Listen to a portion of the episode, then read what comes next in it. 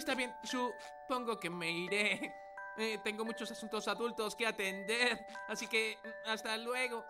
Adiós. Está bien, gracias por venir, Bob Esponja. Sí, e- eso es todo. Ya me voy. Vuelve a visitarme si tienes la oportunidad. Al frío mundo de los adultos. Solo. Sin un suéter. Adiosito. No sé cuándo regresaré.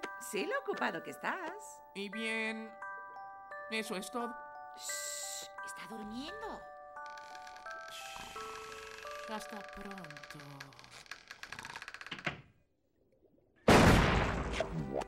¡No, no quiero crecer! ¡Quiero galletas! ¡Leche! ¡Quiero un suéter tejido con mucho amor! ¡Quiero usar pañales! ¡Quiero andar en mi coche! ¡Quiero dormir con mi oso de peluche! ¡Quiero mecerme sobre mi caballito de mar! ¡Y quiero que me den besitos en la frente! ¡Bu, bu, bu! ¡Ay, ay,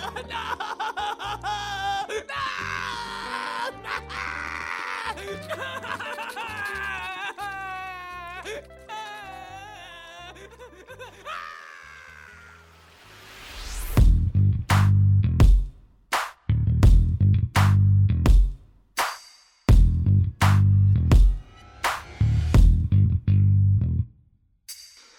gente, ¿cómo están? Bienvenidos un día más a nuestro sofá. Bienvenidos a un nuevo capítulo de El Divague Podcast. En esta ocasión, como ya ha sido tendencia en los últimos capítulos, con un nuevo invitado, un invitado que nosotros queremos mucho, fue compañero nuestro en, en el colegio. Lo tuvimos hoy en día periodista, con una carrera formidable. Eh, ¿Por qué, por qué decimos esto? Bueno, hace poco él, junto con su equipo, ganó un premio, más específicamente el premio de periodismo de excelencia del año 2019, si no me equivoco, en la Universidad Alberto Hurtado, en la categoría de Universitario de Audiovisual, con su documental recomendadísimo por nosotros, en realidad, un tremendo documental titulado Terror después del terror, un atentado a la dignidad sobre la muerte de Sergio Lanscron eh, disponible en YouTube, junto a Sebastián Romero y Marco del Piano, lo que tenemos entendido. Como dijimos, es periodista, también es participante del podcast Perdón de Antemano, con su piloto al aire, un tremendo podcast, el cual nosotros disfrutamos mucho. Su junto a nuestro invitado anterior, Tomás Urquieta y Raimundo, que Claro, junto a en algún momento lo. Y por sobre todas las cosas, fanático de la Unión Española. Y también del periodismo deportivo, podríamos decir de cierta forma, ¿no? ¿No? ¿No? no, para nada. Para nada. me, me carga, pero, pero sí, po- podría trabajar en eso también. Ya. Eh, si quieres decir algo más, no sé. No, muy, ¿Cómo te- muy halagado por la, por No- la no sé si presentación. Bienvenido nombre, primero, huevón. Su nombre es Lucas Figueroa. ¿Cómo no se te ocurre decirle el nombre? Bienvenido a nuestro sofá, amigo. weón, dije, dije tantas cosas que se me olvidó decir el nombre, weón. Bienvenido a nuestro sofá, muy don bienvenido a Lucas. nuestro sofá. Un agrado tenerte acá. Bueno, para los que no sepan acá, en este programa nosotros ya llevamos un par de horas puestos ya. Sí, yo, yo voy en la cuarta. conversando, sino que entre trago, nuestro Puesto amigo va en la cuarta, nosotros vamos nuestro tercer y, y segundo vaso de cerveza más o menos. cigarro entre todo, pero nos tomamos este tiempo de eh, pausa para presentar al invitado, ¿cómo no lo íbamos a hacer? Pues su nombre Así es Lucas Figueroa, aquí está, le damos la bienvenida, Grande. micrófono número 3. Sí. Muchas gracias y quiero pedir perdón de antemano porque eh, ya voy en la cuarta piscola y si hablo weas quiero que, que me perdonen. Mm. Así que sí, muy halagado por la presentación. eh, también eh, hablaste del documental, algo que me tiene bastante orgulloso. Eh, lo logramos, fue fuerte porque era un tema fuerte también, la muerte de una persona que muere por un atentado explosivo y tuvimos acceso también a, lo- a los expedientes secretos de carabineros y, o sea, más que secretos eran ocultos, eran privados, eh, eran de, de carabineros y, y, y policía de investigaciones. Y había Sí, pero ya se sigue, es como que sigue abierto porque no se sabe eh, quién fue responsable. de la Pero, bomba. Claro, pero, pero dentro de todo ya está zanjado, o sea, ya eh, hicieron, eh, las personas que difundieron fotos fueron, fueron ya castigados por la ley ni yo ni, ni la familia que conforme porque eran multas monetarias y, y dentro de todo yo encontré que eran bajas. Yo sé que, yo sé que nadie va, que la plata no, no sustituye a una persona, pero siento que, que sí la plata le duele a los culpables de, de quienes fueron, de quienes tomaron esas fotos y las divulgaron y aún así era, era muy poco. El que más pagó fue 3 millones de pesos, que era el doctor. ¿cachai? Y, el- y no sé, bueno, así que eso, pues, muchas gracias por la invitación y, y la posta de usted. Así que, Yo, que- yo quiero hacer un comentario al respecto, sí, porque. eh, puta, no, no me, no me gusta sacar. No me gusta sacar que. Que algo cacho de lo que significa grabar un. Una pieza audiovisual, pero lamentablemente lo sé. Y en este caso, viendo dónde se movieron, en quizás lo que les tocó ver, lo que, lo que no vimos nosotros, que sí vieron ellos, y todo, todo lo, que, lo que conlleva, todo el trabajo que conlleva es- esa, el tiempo de ese, de, de ese documental, los días de trabajo que lleva, yo creo que es una labor Los impresionante. 25 y- minutos. Claro. sí, 20 o sea, 25 minutos son horas y horas y horas Sí. y horas de trabajo, ¿cachai? Y- Entonces, y sí, y a propósito de eso quiero mandarle un, be- un, un abrazo, un besito no, pero bueno, si él lo quiere se lo mando igual, pero a, a Sebastián Romero que, que si bien fue un trabajo en equipo, yo creo que él, él fue uno de los principales responsables porque él estuvo a cargo de la cámara, a cargo también de la edición, uno metía la cuchara, pero él, él era, el que se manejaba en, en ese tema y, y fue lo muy importante. Obviamente yo también soy parte y mi otro compañero también, pero, pero el, el hecho de poder plasmarlo audiovisualmente eh, era una tarea complicada y, y él dentro de todo lo logró. Así que un, un fuerte abrazo para él que, que siento que, que es, quizás no es el gran responsable, pero sí, sí aportó la mitad más uno, ¿cachai? O sea, claro. o sea sí, sí, hizo, sí hizo una pega que, bueno, quizás él podría decir lo mismo, y yo hice una pega que quizás él no pudo haber hecho, pero yo lo, lo veo así como que él hizo una pega como extraordinaria. Así que Muy un abrazo para él.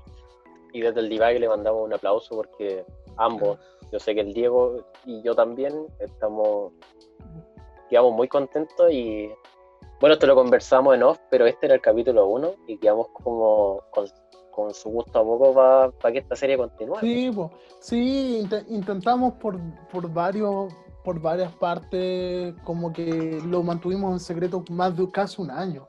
Lo estuvimos, estuvo en YouTube un año, pero con el link oculto, porque teníamos la esperanza de que, de que lo pudiéramos monetizar o algo así. No se pudo, pero, pero filo, o sea, ya, ya que haya sido reconocido galardonado, porque fue galardonado en nuestra universidad y, y ganarse los periodismos de excelencia como del Alberto Hurtado son los Oscars, o sea, no solo ganamos universitarios, también ganó CIPER, como en cuatro o cinco categorías, sino más, ganó TVN, mejor entrevista, entonces los de Clinic creo que también ganó uno, entonces lo- los medios se ufanan, se jactan de eso, o sea, CIPER se jactaba, TVN se jactó, mira la entrevista que hicimos, mi- mira el trabajo que hicimos que fue galardonado, entonces estuvimos ahí. Lamentablemente eh, no fue presencial, porque presencial eh, de verdad es como los, lo- así lo veo yo, quizá alguien me diga que no, pero yo lo veo como los Oscars del periodismo. Van todos los medios, o sea, todos los medios nominados, hay vino de honor, pero como estamos en este contexto fue, fue, Claro, fue algo a distancia.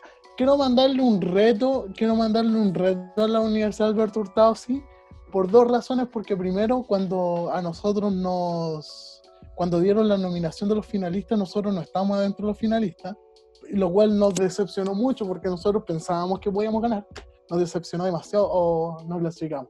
Y más encima, no sé si, si para arreglarla o para más cagarla, nos llamaron media hora antes diciéndonos que ganamos. Entonces, puta, weón, me cagaste, me cagaste la sorpresa y, y más encima se te olvidó decir que estábamos nominados. Así que, pero es lo de menos. Yo creo que, como estaba diciendo antes, que, que un trabajo weón, formidable en realidad. weón. Eh, sido un buen trabajo. una muy buena, una muy buena pieza audiovisual y por su por su forma y por su fondo, ¿cachai? O sea, por su contenido es tremendo y es súper importante, creo yo, que se haga que se haga ese tipo de contenido en realidad. Sí, Y- yo, por, ejemplo. ¿Mm? Termina, perdón. No, nada, una, una, una weá sin importancia, compartiendo tu lástima en realidad, porque a mí en- en- entiendo lo que lo que decís tú, a mí también me hubiese gustado tomar ese vino de- ese vino de cortesía en la, en la universidad. En la universidad. Sí, Pero no, y, y sí, o sea, fue mentalmente fue agotador porque, por ejemplo, yo era, yo era el, el encargado de, de armar las preguntas, bueno, con ayuda de los demás también, pero me tocaba ese rol y además me, me tocó también hacer las preguntas y, y era muy difícil eh, entrevistar a, al papá de Sergio Lanscron, que era que al ¿Tú menos el entrevistador de- del Sí. documental? Sí, fui el, el productor, el entrevistador y el guionista.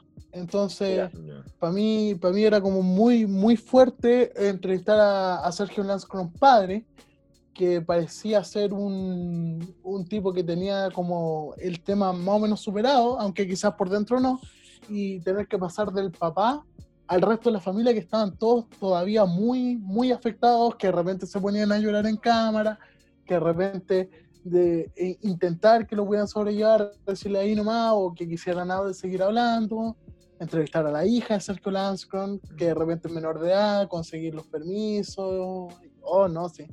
Y, no, y sobre todo ver esas imágenes, weón, ver esas imágenes. De verdad era, yo soñaba, yo una vez porque a Sergio Lanscron le despellejaron la cara dentro de todo. Dentro de los vejámenes que le hicieron porque pensaban que era un terrorista. Yo un- una vez soñé que a mí me estaban despellejando la cara. ¿Cachai? Entonces fue súper fuerte. Yo estuve tomando soplicona para poder dormir, weón. No, las de Kiku y Kaku, Julio. Las de Kiku. Sí, sí, pues porque dicho sea de paso también, por, yo, yo lo sé en realidad por lo que me comentó Lucas eh, por interno, hay muchas cosas que, que tuviste que ver y que, y que en realidad son terribles, pues.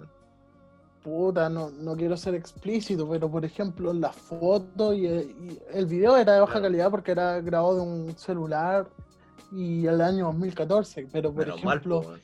Ah, bueno, las imágenes, imagínate una persona con la mitad de la cara quemada para acá y, y la otra. Terrible, Oh. Así que eso, así que eso, eso fue, gracias por la presentación, estoy pero halagadísimo. Y vuelvo a repetir, perdón de antemano si, si hablo wea. Ah, yo creo que estamos, estamos Queda yo clarísimo. creo que los tres estamos Y medio además es como vitrina para nuestros amigos. Que, Mm. que el podcast está muy bueno. También quiero aprovechar este minuto para recomendarlo. Lo conversaba un poco en off, pero este piloto que se mandaron pareciera un capítulo que está curtido de hace mucho tiempo. Y, Mm. y felicitarlo en este comienzo que, que Mm. se están mandando. Ojalá sea el podcast No, hermano y no enemigo. No, obvio que no, obvio que no, obvio que no, siempre, siempre amigos.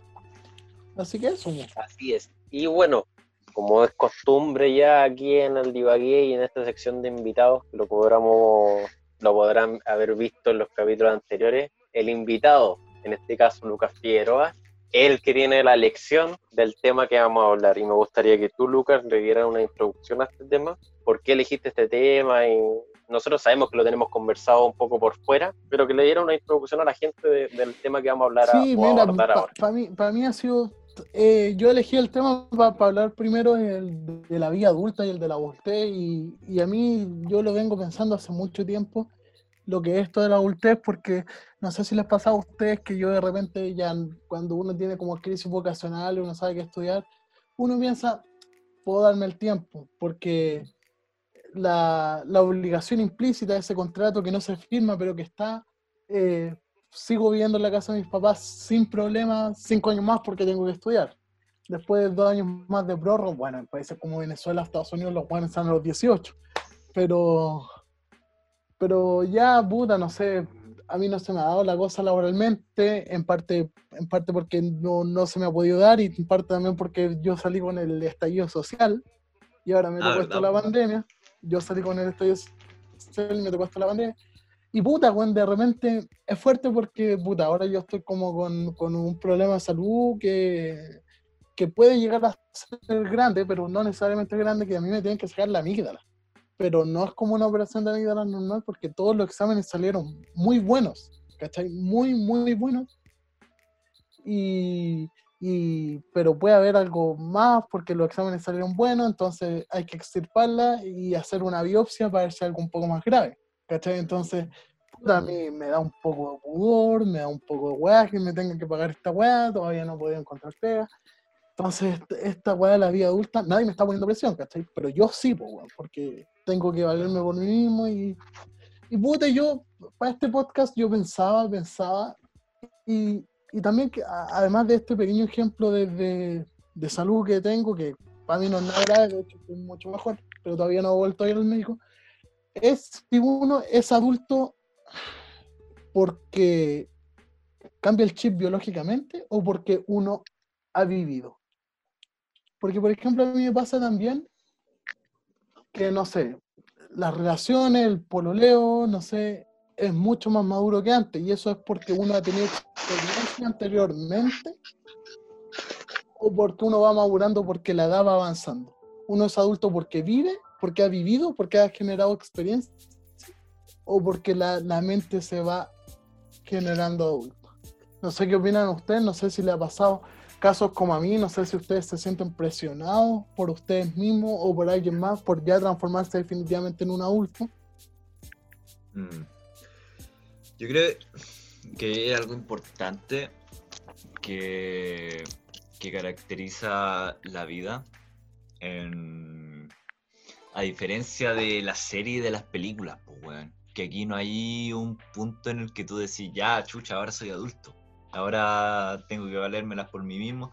Te vas encontrando, te vas encontrando que de repente alguna actitud que tuviste era un poco inmadura para la situación en la que estáis y que hay ciertas ciertas weas que te van pasando en la vida que te va tocando afrontarlas de, de otra forma, pues, ¿cachai? Que ya hay un momento en el que en el que te vayas acostumbrando a hacer ciertas weas, ¿cachai? Y te vas dando cuenta que de repente estáis pasando a un, a un nivel distinto. Como que te va molestando, como decías tú, te va molestando estar viviendo en la casa de tus papás, ¿cachai? Te está molestando el depender perdón, económicamente de otra persona. Entonces, claro, pues el problema, el problema yo creo es el que te estás empezando a dar cuenta que, que estás empezando tu vida adulta, no podías hacer nada para pararlo y que y que en el fondo tenéis que empezar a hacer weas, pues, ¿cachai? Y nadie te dice cómo empezar a hacer esas weas todos podemos tener nuestra idea de lo que es ser adulto y que no es ser adulto, pero al final te vayas encontrando de cara con eso.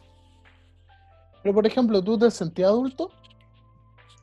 Mira, yo creo a, eso a eso quería ir con la con la definición de ser adulto. A mí una vez me dieron una una definición de, de adulto que en realidad me quedó bastante marcada. Que y que la, la- me, me agarro de ella para definir yo lo que es ser adulto. Que es el, el ser adulto es, no sé si hacerte responsable, pero sí hacerte cargo de las consecuencias de tus decisiones. ¿A qué voy con eso? A que si te dio paja hacer algo, por ejemplo, tenés que estar totalmente dispuesto a asumir, por ejemplo, no sé, puta que paja ir a comprar pan hoy día. ¿Cachai? Me da paja ir a comprar pan, me da paja salir porque tengo frío. Me cago de hambre un rato, ¿cachai? ¿Mm? O no sé, pues me quedo cinco minutos más, pero tenéis que saber que esos cinco minutos más pueden ser o sea, pueden, pueden traer como consecuencia otras cosas, ¿cachai?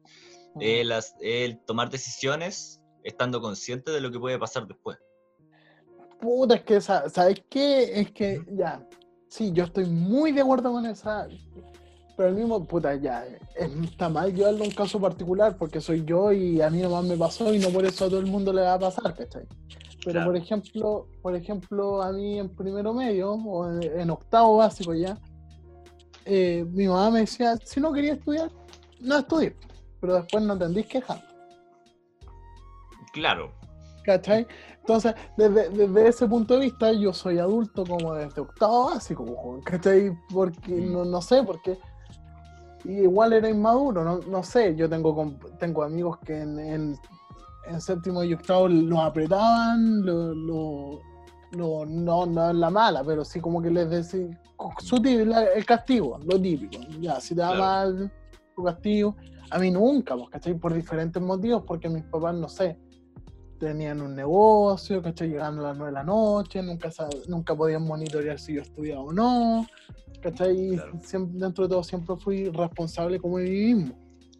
Pero yo ya, yo, puta, yo me siento adulto por, por lo que me urge hoy en día, ¿cachai? Por ejemplo, me, me urge tener que, tener que encontrar un trabajo, ¿cachai? A pesar de que la situación está difícil.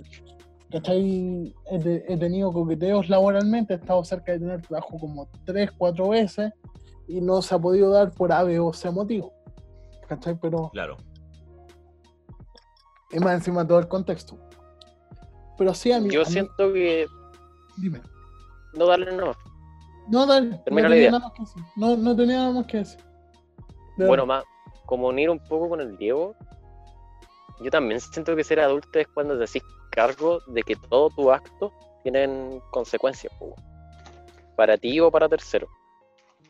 Eh, claro, lo que tú decías de cuando estabas en octavo también te decía, te estaban implantando una consecuencia, ¿cachai? Pero tú no eras consciente de esa consecuencia que estabas tomando, que, que, que venía, ¿cachai? Eh, la teníais como idea, pero no erais consciente de que la, la- la consecuencia venía, ¿cachai? Ser adulto es hacerte cargo de esas consecuencias que vienen por cada decisión o no decisión que tomes, ¿cachai? ¿Y tú, ¿Y tú desde ese punto de vista te consideras un adulto?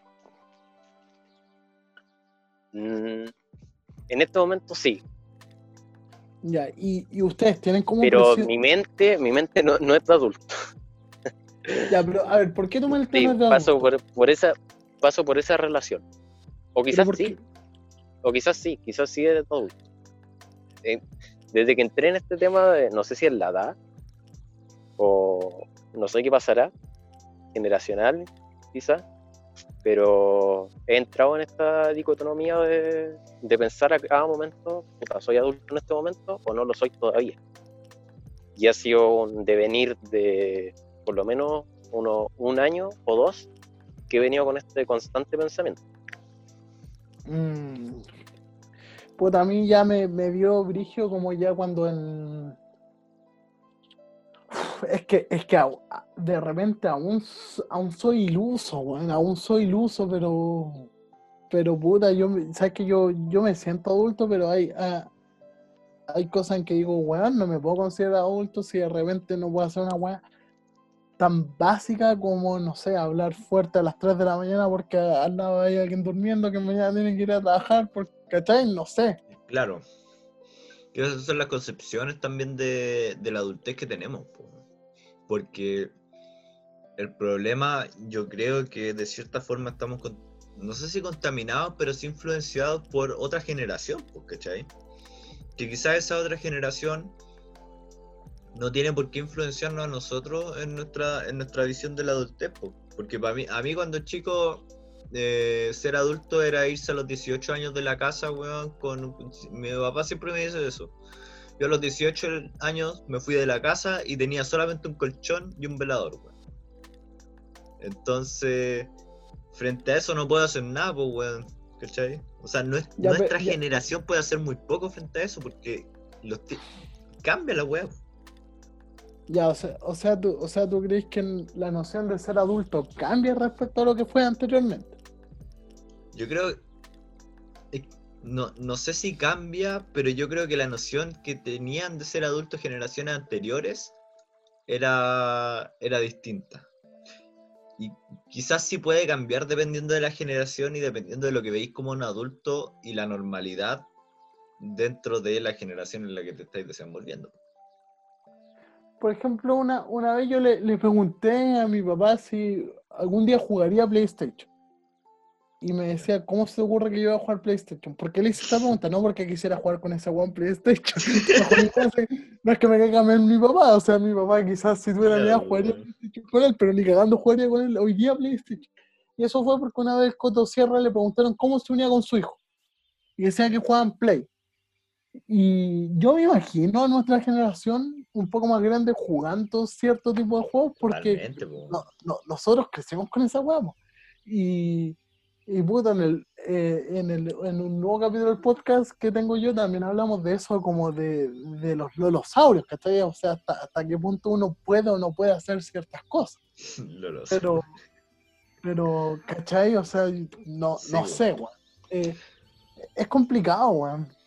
Pero que eso, eso también yo creo, eso me hace pensar más en que quizás la concepción de adulto depende de las generaciones, weón. Porque hay mucho, no, es- no es raro lo que dice tu papá, o sea, mucha gente que nosotros, que tiene una, está unas generaciones por encima de nosotros, piensa que o liga los videojuegos a una mentalidad infantil, pues, ¿cachai? O la persona que le gustan los videojuegos tiene una mentalidad infantil, cuando visto desde nuestra generación no tiene nada que ver una cosa con la otra, ¿cachai? Claro. Bueno, y ahí te podés ir mucho más en la profunda de dónde nacieron los videojuegos y para qué, pero en est- no viene al caso en estos momentos. Si nuestra generación no lo ve así, probablemente cuando nuestra generación tenga realmente la voz y el voto, ¿cachai? Porque el mundo siempre ha sido, a mi parecer, de los adultos, cuando nuestra generación sea adulta propiamente tal, por una weá de edad, cuando tenga edad para mandar realmente, quizás los videojuegos no van a ser una, una weá solamente para los niños, pues, ¿cachai? No va a haber tanta gente que vea los videojuegos como una weá para cabros chicos. Pero, pero, por ejemplo, us- ustedes, hablando desde un punto de vista, no sé, más adulto, más... Es que es la concepción de que se tiene de adulto. Pero, por ejemplo, ustedes tienen límites para hacer ciertas weas. Por dar un ejemplo, yo tenía como limitación, no sé, no como limitación, pero como límite, irme de la casa a los 27. Chucha, ya tengo 24 y medio y y está complicada la weá por la pandemia y por lo que me pasó en el contexto social y toda la weá. Pero por ejemplo, no sé, mi hermana se fue de la casa a, lo- a los 29, 30 con la venia de mi mamá que le decía como ahorra, aprovecha de viajar y después te vas. A mí me hizo lo mismo, yo me quería a los 27, pero ya, por último ya. Mi hermana me dejó, me dejó la vara, ¿cachai? Si es a los 30 ya. ¿Ustedes tienen límites como para... 31. Claro, Es que yo por- quería como decir que nuestra generación tomó la adultez de una manera que las generaciones anteriores le hicieron a partir de la conducta, nosotros lo hicimos a partir del razonamiento. Ah, mierda. No, La lo otra- entendí, pero Bueno, explica. buena- hicieron ¿Cómo, cómo? No, no se te escucha, está ahí eh, No, no se, como no se te escucha muy bien. que que No, no se decir tú. Digámosle que sí para que se sienta bien. Ya, sí. tan bien, conchetumadre. Sí, ahí, sí, ahí, sí. A No. ver, dale, sigue. Hola, hola, hola. No, Más o menos. No. Le- levanta el brazo, weón, con el celular. Ahí. no. No. Puta la weá, amigo. Empezaste tan bien, weón. Pero te lo noté, la, con- la conducta y el raciocinio. Esas son tus ideas fuerzas. Te los tengo anotados. Voy a. eh, a propósito de eso de. irse de. de la casa temprano, claro, po. Hay un punto. Yo una vez, yo una vez peleaba con mi mamá con esto. Porque yo le decía, puta, que nuestra generación se atrevió a decir cosas que la generación de ella quizás no. po. Pero ella me decía algo que también es cierto, que es un poco lo que hace tu mamá. De, de, dar, de dar el permiso como padre, ¿cachai? De decir, en, en nuestros casos, pues, ¿cachai? Que quizás también hay otros papás que dicen, no, weón, a los 20 máximo, weón, tenéis que estar independizados. Pero en nuestro caso tampoco es raro ver papás que dicen, weón, disfruta un rato si total aquí tenéis todavía tu hogar, pues, ¿cachai? Quizás sea miedo al nido vacío, quizás sea realmente porque quieren que disfrutemos, quién sabe. Pero ahí está, pues, ¿cachai? Ahí está la posibilidad y obviamente que estando la posibilidad van a haber muchos que la van a tomar. Ahora, en mi, en mi caso, por ejemplo, me pasa en mi condición de vivir solo, porque yo vivo solo, no a costa de mi trabajo, pues, weón, ¿cachai? Entonces también es, un, es un dolor un poco, un poco intenso el, sentir que, que tengo todo esto para mí, ¿cachai? Y que en algún momento tengo que salir. po. Es una Pero a las... veces, tú a veces te sentís solo. Es que yo en realidad creo que por mi personalidad no me siento solo. Y a veces te da como miedo a algunas cosas, como no sé. Es ridículo. Pero hay gente que le pasa que, que no es mi caso, pero que temen que le penen o algo así, o, o que No, te a- entren a, a- robar, o. A mí, a mí lo que más me da miedo quizás es que me entren a, a robar, pero porque ya tengo antecedentes de que han entrado como al patio, ¿no? Pero tampoco vivo con ese miedo, ¿cachai?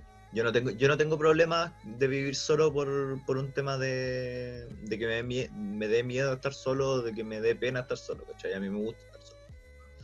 Ya. Pero, Pero, siempre, o, te, o tenés tu límite. puta, llevo tres meses encerrado, po, weón. Oh, Con- chucha, sí. poco, poco contacto, poco contacto con el mundo, porque ¿cachai? con mi polola no nos hemos visto hace tres meses. Entonces, desde ese punto de vista, puta, a mí, a mí en lo personal no me molesta y yo creo que es un privilegio el poder estar solo en cuarentena. Ahora, Ah, ya. lo que sí molesta es, eh, o lo que sí me molesta a mí, es eso mismo, ¿cachai? O sea, no lo estoy, no lo estoy haciendo como por las mías, sino que alguien más lo está haciendo por mí. Entonces sigue estando ese, ese bichito de irse de la casa, ¿cachai? El Pero- de... ¿Pero tú tenías alguna presión? Yo no tengo ninguna, a mí no me ponen presiones. A mí, a mí me pasó exactamente lo que a ti. A mí en octavo básico, mi papá me dijo, desde ahora en adelante, vela por vos con las notas y con las pruebas. Y no me retaron nunca por una mala nota, me cambié de, de carrera, en- no me dijeron mucho. Quizás me- mi mamá me presionó un poco más por, por algún lado, que igual era entendible en realidad porque estaba muy desbandado. Pero nada más, pues, ¿cachai? Pero la presión personal siempre está, pues, porque, porque de una u otra forma tenía a tus papás de ejemplo, pues, ¿cachai? De no, yo me fui terrible joven de la casa y la weá. ¿cachai? No sé, no sé qué pensáis tú. Puta, no, a mí, a mí Juan, yo te, te lo dije tiempo atrás y yo creo que cuando hablo tiempo atrás son 6, 5 años cuando me dijiste que, que estáis viviendo solo. Me acuerdo perfecto en tu casa en Cami, nos fumamos un cigarro afuera, apoyados en un auto, no sé si te acordáis de esa imagen. Pero esa, Estamos- esa, pero en ese estamos- momento no estaba estamos- viviendo solo, sí. ¿No está bien? Ya, Pero Entonces- sí, me acuerdo, me acuerdo de esa, de esa situación, sí, Ya. me acuerdo. qué bueno, me, me emociona un poco. Pero me, me acuerdo, me acuerdo mucho, entonces después que yo quedé para el pico, fue cuando fuimos a jugar pool. ¿Te acordás de que fuimos a jugar pool, pool? Sí, pues, sí. Ahí, ahí me ver, contaste que esto- Yo todavía sigo esperando la otra. Sí, tenemos que ir. Pap, Juan, di la cacha como Juan se mal. Todos. Pero podemos, podemos encontrar ot- otra instancia igual. Pero sí, yo me acuerdo que, claro, yo, que- yo quedé para el pico porque, wow, bacán dentro de todo, no porque veáis solo, sino como por, por, por esa confianza, la independencia que te tenían, ¿cachai? Claro. Así como, porque dentro de todo eh, no es tu casa, ¿cachai? Y, te- y, y te deja, pudiste haber hecho un carrete y haber dejado la cagada, pues, ¿cachai? Pero no lo. Claro. Y lo, y lo mismo con las notas que te quería decir, ¿cachai? A ti no te quedó mal para nada, pues. No, pues. Es que tú decís, no, pues es que el, el parámetro soy yo, que a mí me da como la hueá, No, no, pero o sea, no, no salí tan mal, pues bueno. Yo creo, yo creo que eso fue, fue el antecedente o el pie de. eh, o sea, e- el pie a, a decir, puta, quizás este weón no es tan desastroso. ¿cachai? Sí, no, En el, termina. En en el el sentido. sentido de que yo no tenía anotaciones negativas en el colegio, no hacía la cimarra, ¿cachai? No, no hacía carretes masivos, no asistía tampoco a carretes masivos, entonces estos weones dijeron, ya este, este, este culeado nos salió terrible fome, aprovechemos esa weá y dejémoslo solo, Claro. ¿cachai? O sea, no dejémoslo solo, pero sí... es- Este weón es así, no va a hacer nada, podemos dejarlo solo porque no nos va a traer ninguna sorpresa, ¿cachai? Claro, no va a pasar nada que no esté dentro del plan. Claro, no nos va a sorprender. Entonces, Claro, yo también soy una excepción a la regla y yo creo que no debería haber sido así, o sea, yo creo que debería haberme destruido cuando estaba en la época del colegio, ¿cachai? Haberme portado como el hoyo. Es que es, cu- es- es ¿Mm? curioso porque desde ese punto de vista, el patio del vecino siempre, el pasto del vecino siempre es más verde, Sí, pues bueno, también, también teniendo eso en cuenta, ¿cachai? ¿cachai? Entonces, en fin, que Claro. tú, Nico, arreglaste el problema para contarnos lo de la conducta y el raciocinio, que es lo que estamos esperando.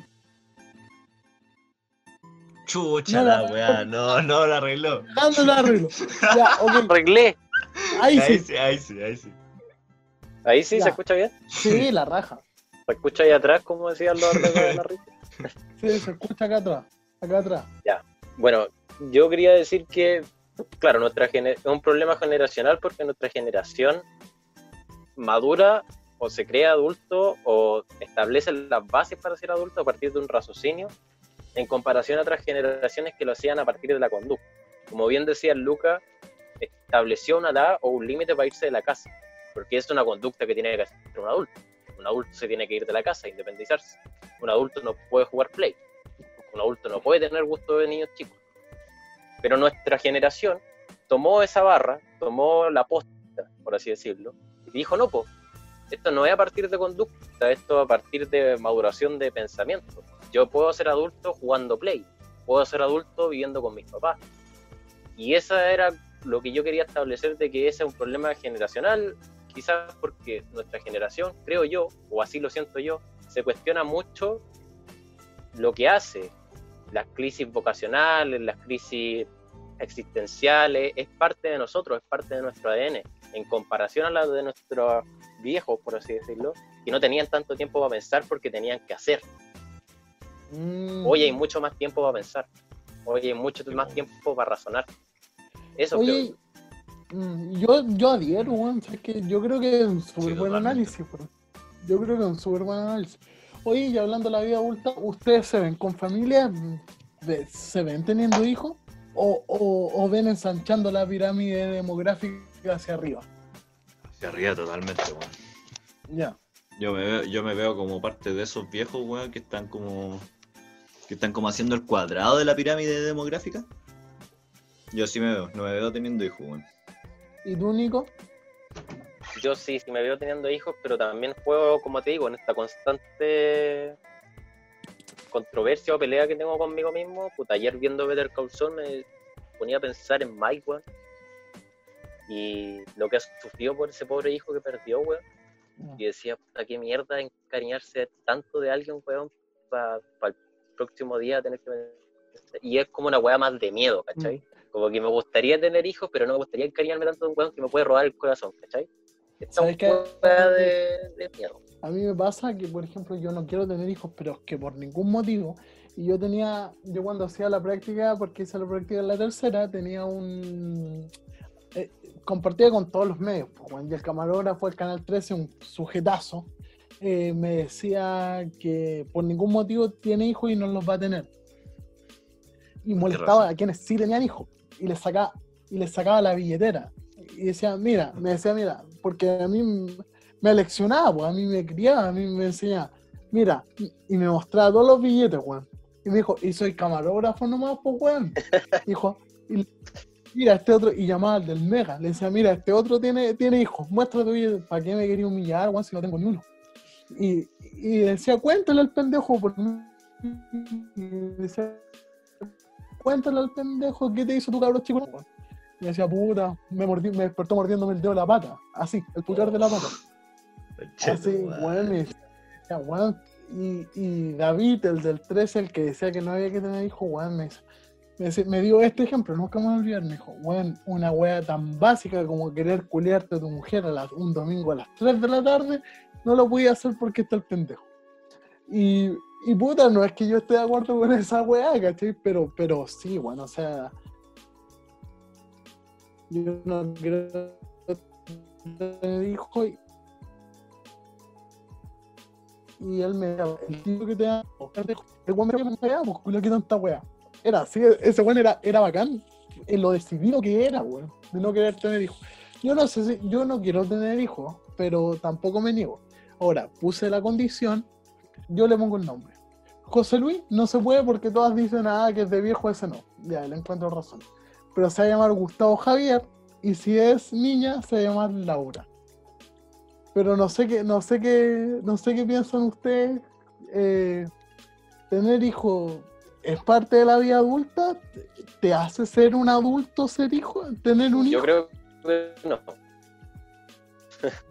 Es mi, mi- mi postulado. O sea, yo creo que si el camarógrafo del Canal 13 de verdad creía en esos pensamientos, en esos postulados que tenía, yo creo que está siendo más adulto que el 40% hueón que es papá joven, ¿cachai? Porque tomó una decisión, tiene una convicción, ¿cachai? Para mí, de mi forma de verlo, es mucho más adulto que cualquier otra persona. O sea, dentro de todo, como la idea fuerza ese weón, me acuerdo perfecto, porque ese weón era periodista de la eh, no, era camarógrafo de la moneda. Entonces, donde iba el periodista de la moneda, iba él. Entonces, le tocaba viajar mucho. Entonces, por ejemplo, había ido dos veces a Marruecos. La primera fue con Bachelet, porque ella fue a una gira a Marruecos, y la segunda fue él por gusto propio, porque le gustó mucho Marruecos. Entonces él me contaba que eh, eh, en el fondo era el tema de la plata, más, más, más que poder tener relaciones sexuales con el amor de su vida a las- un domingo a las 3 de la tarde, ¿cachai? Es es lo, es lo que, es lo que era, era la plata, ¿cachai? Eso, ese era su, su tema porque chupaba plata, que era innecesario. En el fondo, alguien podría decir que egoísta también, ¿cachai? Y puede ser, porque yo también lo considero que yo no quiero porque soy un egoísta y, y que es esa weá un cabro chico, weón. No lo soporto, sí, esa mierda. Mm. Pero, pero sí, eh, o sea, el tema de los niños, no sé a ustedes, pero por ejemplo, mi mamá me ha expresado que quiere ser abuela y, y, y mi hermana que tiene 33 para cumplir, yo que tengo 24, le hemos dicho que no. O sea, le queda a mi hermano chico que tiene 14. Todos nos llevamos por 9 años, ¿cachai? Entonces, Puta, lo único que le queda es, es él.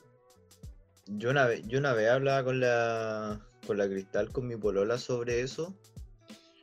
eh, un día que estábamos volviendo del cine a las nueve y media de la noche. Qué rico. Y exquisito. Estábamos caminando por la calle a las nueve y media de la noche volviendo del cine y decíamos, imagínate tuviéramos un hijo. Esta weá no estaría pasando, no estaríamos teniendo esta conversación de partida. Ay, Eh, y claro, quizás decidiríamos el no tenerla, ¿cachai? Y el no ir al cine porque tenemos una criatura que amamos. Pero aún así no, no está dentro de nuestros planes porque disfrutamos y queremos disfrutar mucho de nuestra, de nuestra, entre comillas, juventud, pues, ¿cachai? Que de hecho también es un discurso de la, de la parte adulta, de la generación más adulta, el decir, disfruta de tu juventud, weón, aprovecha tu tiempo porque se hace súper corto y la weá. Y... Entonces, en el fondo también eh, es parte de un poco más de lo que decía el Nico también, de una weá racional, el no querer tener hijos, por lo menos eh, tan temprano como nuestros papás tuvieron hijos. Pero es que sabes que aún así es súper fuerte porque yo también he escuchado, yo creo que todo el mundo ha escuchado que a, pesar de que sea un accidente, a, me- a menos que sea un accidente, no a pesar, a menos que sea un accidente, eh, tener hijos jóvenes es sinónimo de que te cortan las alas, pues, ¿cachai? Entonces es como que al final uno engendra un, a un verdugo, pues, culiao, una, una suerte uno engendra a un, a un enemigo, weón, a un que te, que te tiene amarrado. po. Es un parásito, po, weón. Y que, y que con, con mucha suerte sabe, con mucha raja, sabe ensamblar los juguetes del Fisher Price. O sea, tú miráis una wea así, ¿cómo ese weón me va a tener preso? cachai? Weón, si tenéis que estar como tres años controlando de que la weá que engendraste no se mate, pues weón. El ¿Cachai? ser, huma- Eh, eh. el ser humano como guagua es la weá más inútil de, de todo el reino animal. Es la guagua como más viejo. inútil que puede haber. ¿Cómo? Y como viejo también no pueden el más inútil. Como viejo, como viejo también, pues pero como guagua es inútil. O sea, la guagua de un antílope, weón, sale y camina a los 5 minutos, 5 15 minutos. El ser humano se demora como un año en caminar, pues weón, ¿cachai? Inútil, Entonces- culiado, weón. Entonces, claro, pues, weón, o sea, un ser tan dependiente te hace, te hace como tener un poco de miedo, pues, ¿cachai? Eh, sobre todo en la edad cuando ya empezáis a sentir que te estáis en edad que podéis concebir una guagua, ¿cachai? Y decir, puta, no quiero esto. dicho sea de paso, voy a ser tío, weón. Y, y también es, por, por ese otro lado, también es una noticia súper agradable, ¿cachai? Sí, pues, es que por, por ejemplo yo digo no quiero tener hijos, pero si yo veo a un chuche su madre pequeño, orejón y rico como yo, también me va a pasar como, oh, conche su madre, qué lindo, ¿cachai?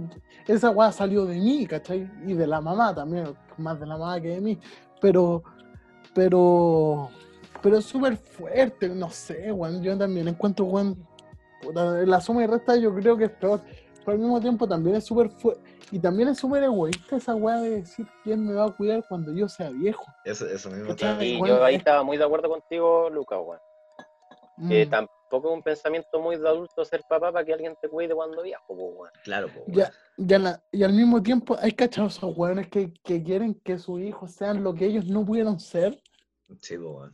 Oh, esa, para mí esa weá es terrible, que, que sea futbolista, que sea, que sea cualquier weá. Puta, futbolista es lo típico porque estereotipos, pero, pero, pero no, cualquier weá, o que sea empresario, como yo, cualquier weá, puta, ta- no sé. Y, y ahora que toqué ese tema, no sé, ¿ustedes le tienen miedo como a la vejez? Yo caleta. Yo esa weá, Yo yo, más que la caleta. mierda. Yo más que la mierda. Sí.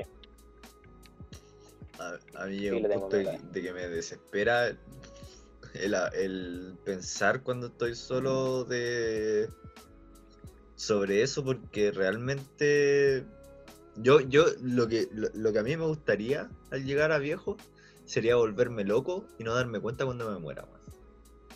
Como obviado, puta, dudo que usted, quizás tú, Diego, pero, o quizás tú, Nico, quién sabe.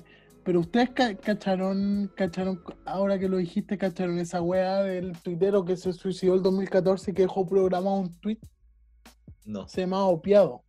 Era un químico farmacéutico que tomó ácido, tomó alguna weá que, que no cacho porque no soy químico, no soy nada parecido, y dejó programado un blog, eh, una, una entrada en un blog Ya. esos y él contaba por qué se suicidó. Y él decía como, eh, me suicidé, eh, me tomé esta juega, dejé las ventanas abiertas porque el olor va a ser muy fuerte, que él se suicidaba porque no era su culpa, él tenía una mente rota, me acuerdo mucho de ese concepto, una mente rota, no me recuerdo a qué se refería, o quizás no lo especificó. Pero él decía que su sueño era tener Alzheimer, que cuando él tenía ganas de vivir, él quería tener Alzheimer para poder ver los capítulos de Los Simpsons y no acordarse de lo que había pasado y poder volver a disfrutarlo una y otra y otra vez. Yo no sé si, no sé, yo por ejemplo, yo me veo de viejo y me atormento. O sea, yo ahora estoy abriendo la página de la AFP que tengo como 300 lucas, ¿cachai? Y, weón, y me da, weón, me da terror llegar a viejo, no ser autovalente, que me duela la espalda, eh, el metro, subir escaleras, porque, weón, esta, aparte ya, más allá de la FP, que ya es un tema en boga, ¿para qué vamos a entrar? O sea, si ustedes quieren, hagámoslo, pero ¿para qué vamos a entrarnos en la FP? Pero O sea, Santiago es una, eh, Santiago es una ciudad súper poco accesible, weón. Mm. Santiago es una, es una ciudad, yo me acuerdo de esto por CQC, porque CQC hizo una nota con una vieja cuica de, de Las Condes que, que estaba en silla de ruedas y que ella quería tomarse un café y, la, y el ascensor de la pasarela no funcionaba.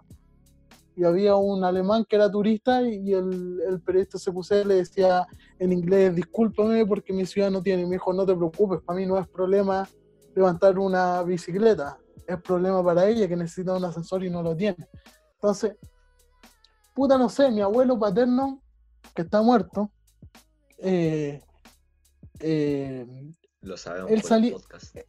él, él sabía, sí, el culiado, el re culiado que no, que no me enseñó a jugar bien ajedrez. Te odio, abuelo. No somos nada. Él, eh, no somos nada, viejo chucha, su madre.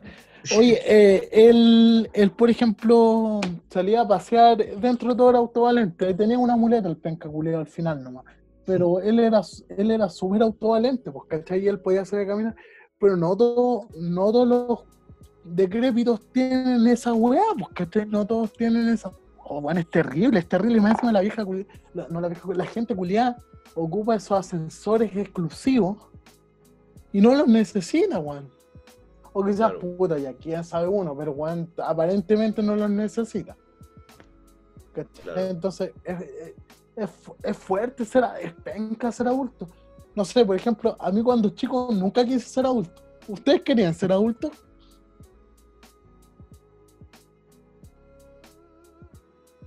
Sí, Ya. sí. Yo también. Tú- Puta, Ya. es que yo cuando chico le tenía mucho romanticismo al ser viejo, weón. ya, así Mm. como que te, sí. te gustaba estar bebiendo raja, usar pañales, hablar weá, weón. que no veí, Sí, po, me gusta la gente vieja, weón. que Eso- se te arranque la moto. Sí, ¿Te pero gusta- con el, con el devenir, con el devenir de los años me di cuenta de que, justamente como decís tú, aparte de que es una mierda físicamente, yo voy por la weá de, de lo que decía ya anteriormente con el tuitero, pues.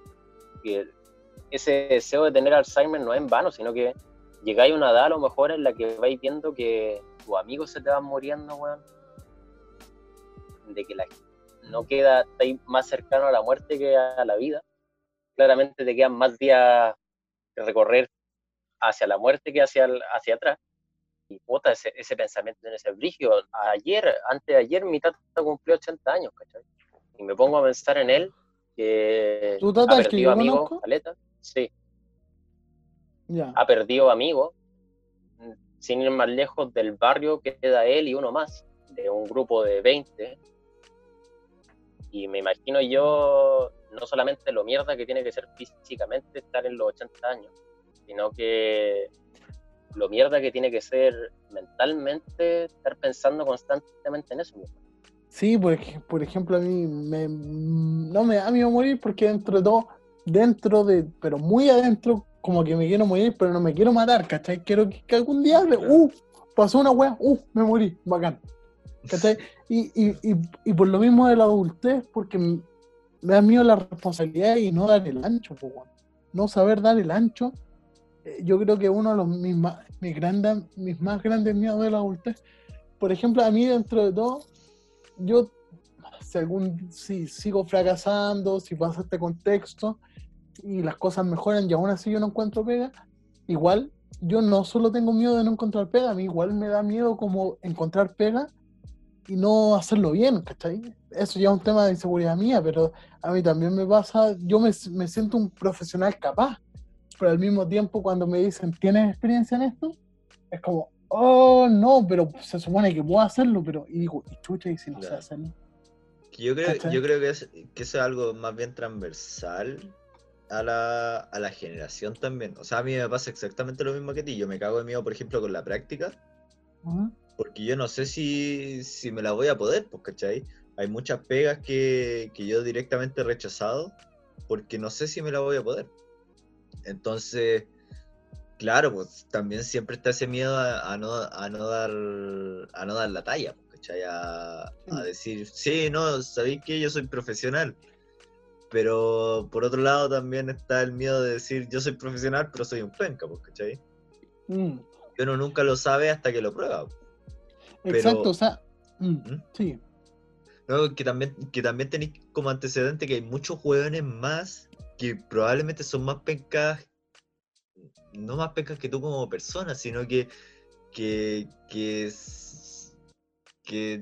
no, no les da tanto para lo que, para lo mismo que haces tú, ¿cachai? O que son, que no son tan buenos como soy tú, y que se están desenvolviendo en el mundo normalmente, pues, ¿cachai? mm, Entonces, también, también es un miedo eh, bastante natural, pero por otro lado bastante infundado, ¿cachai? No sé, ¿qué no te- sé qué queréis decir. No, no, nada en verdad, nada importante en verdad, pero yo, yo creo que, eh, no sé, es que hay tantas weas de ser adulto. Aparte que, por ejemplo, que, que, en el caso, volviendo al caso de ser papá, por ejemplo, nadie te enseña a ser papá y al mismo tiempo nadie te enseña a ser adulto, weón. ¿Cachai? Se Claro. supone que, que hay weas como de sentido común, como, como pagar una cuenta, pero oh, no sé, weón, eh, para mí, es un, para mí es un tema tan difícil. Por ejemplo, yo, lo- yo lo que pensaba, ¿en qué tema ustedes sienten, no sé, y no lo digo como, lo digo para ver, para ver si encuentro consuelo con las otras personas, no sé, que en este caso son ustedes, ¿en qué tema ustedes sienten que, que se han transformado un poco más adultos que antes? ¿qué temas dicen? Puta, acá, acá es red de pendejo, es red de imbécil. Eh, Yo, por ejemplo, a- yo, a- para ver si los puedo guiar, no sé si tú tenías un Nico. No, estoy pensando. Ya, yo, yo, yo, por ejemplo, puta, yo voy a contar una anécdota. Yo cuando chico, el Nico se va a acordar, yo era muy visceral, Juan. Era muy visceral, muy pasional. Y, y a mí me pasaba que, que me costaba controlar mis emociones, Juan. Pero no emociones así como, como ser un, un Juan que llegaba y tiraba, que tiraba las weas, sino como, por ejemplo, en Twitter. En Twitter una vez, la voy a contar al revés, porque así fue como me di cuenta. Yo estaba, llegué a la tercera, ya, y de repente, ah, me presentan a Juan Pablo Larraín, porque Juan Pablo Larraín nos hizo como la, la bienvenida al diario, weón. Era el director del diario. Y dije, ah, lo voy a seguir en Twitter. Y me meto al, al Twitter de Juan Pablo Larraín y me sale, tú has sido bloqueado por este usuario. oh, dije, ¡Qué weá! ¡Qué weá! Entonces busqué en mis búsquedas de Twitter y resulta que Juan Pablo Larraín era hincha de la Católica. y resulta que yo, el 27 de abril del 2013, después de que la Unión le ganó 3-1 a la Católica, ese campeonato que estamos peleando, él había como tuiteado algo de que fácil le ganamos a la Unión y la weá, de que Católica le va a pasar por encima. Y yo le puse, toma monja, concha de tu madre.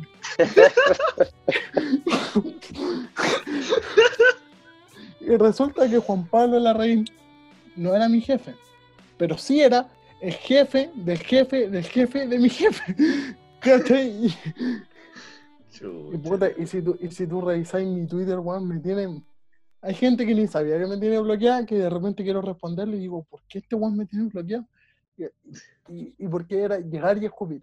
Y ahora soy más grande, de repente, no sé si a ustedes les pasa, no sé si en Twitter, en otra red social o, o en la vida real, que, que dicen como, ¿a quién le voy a responder a este weón?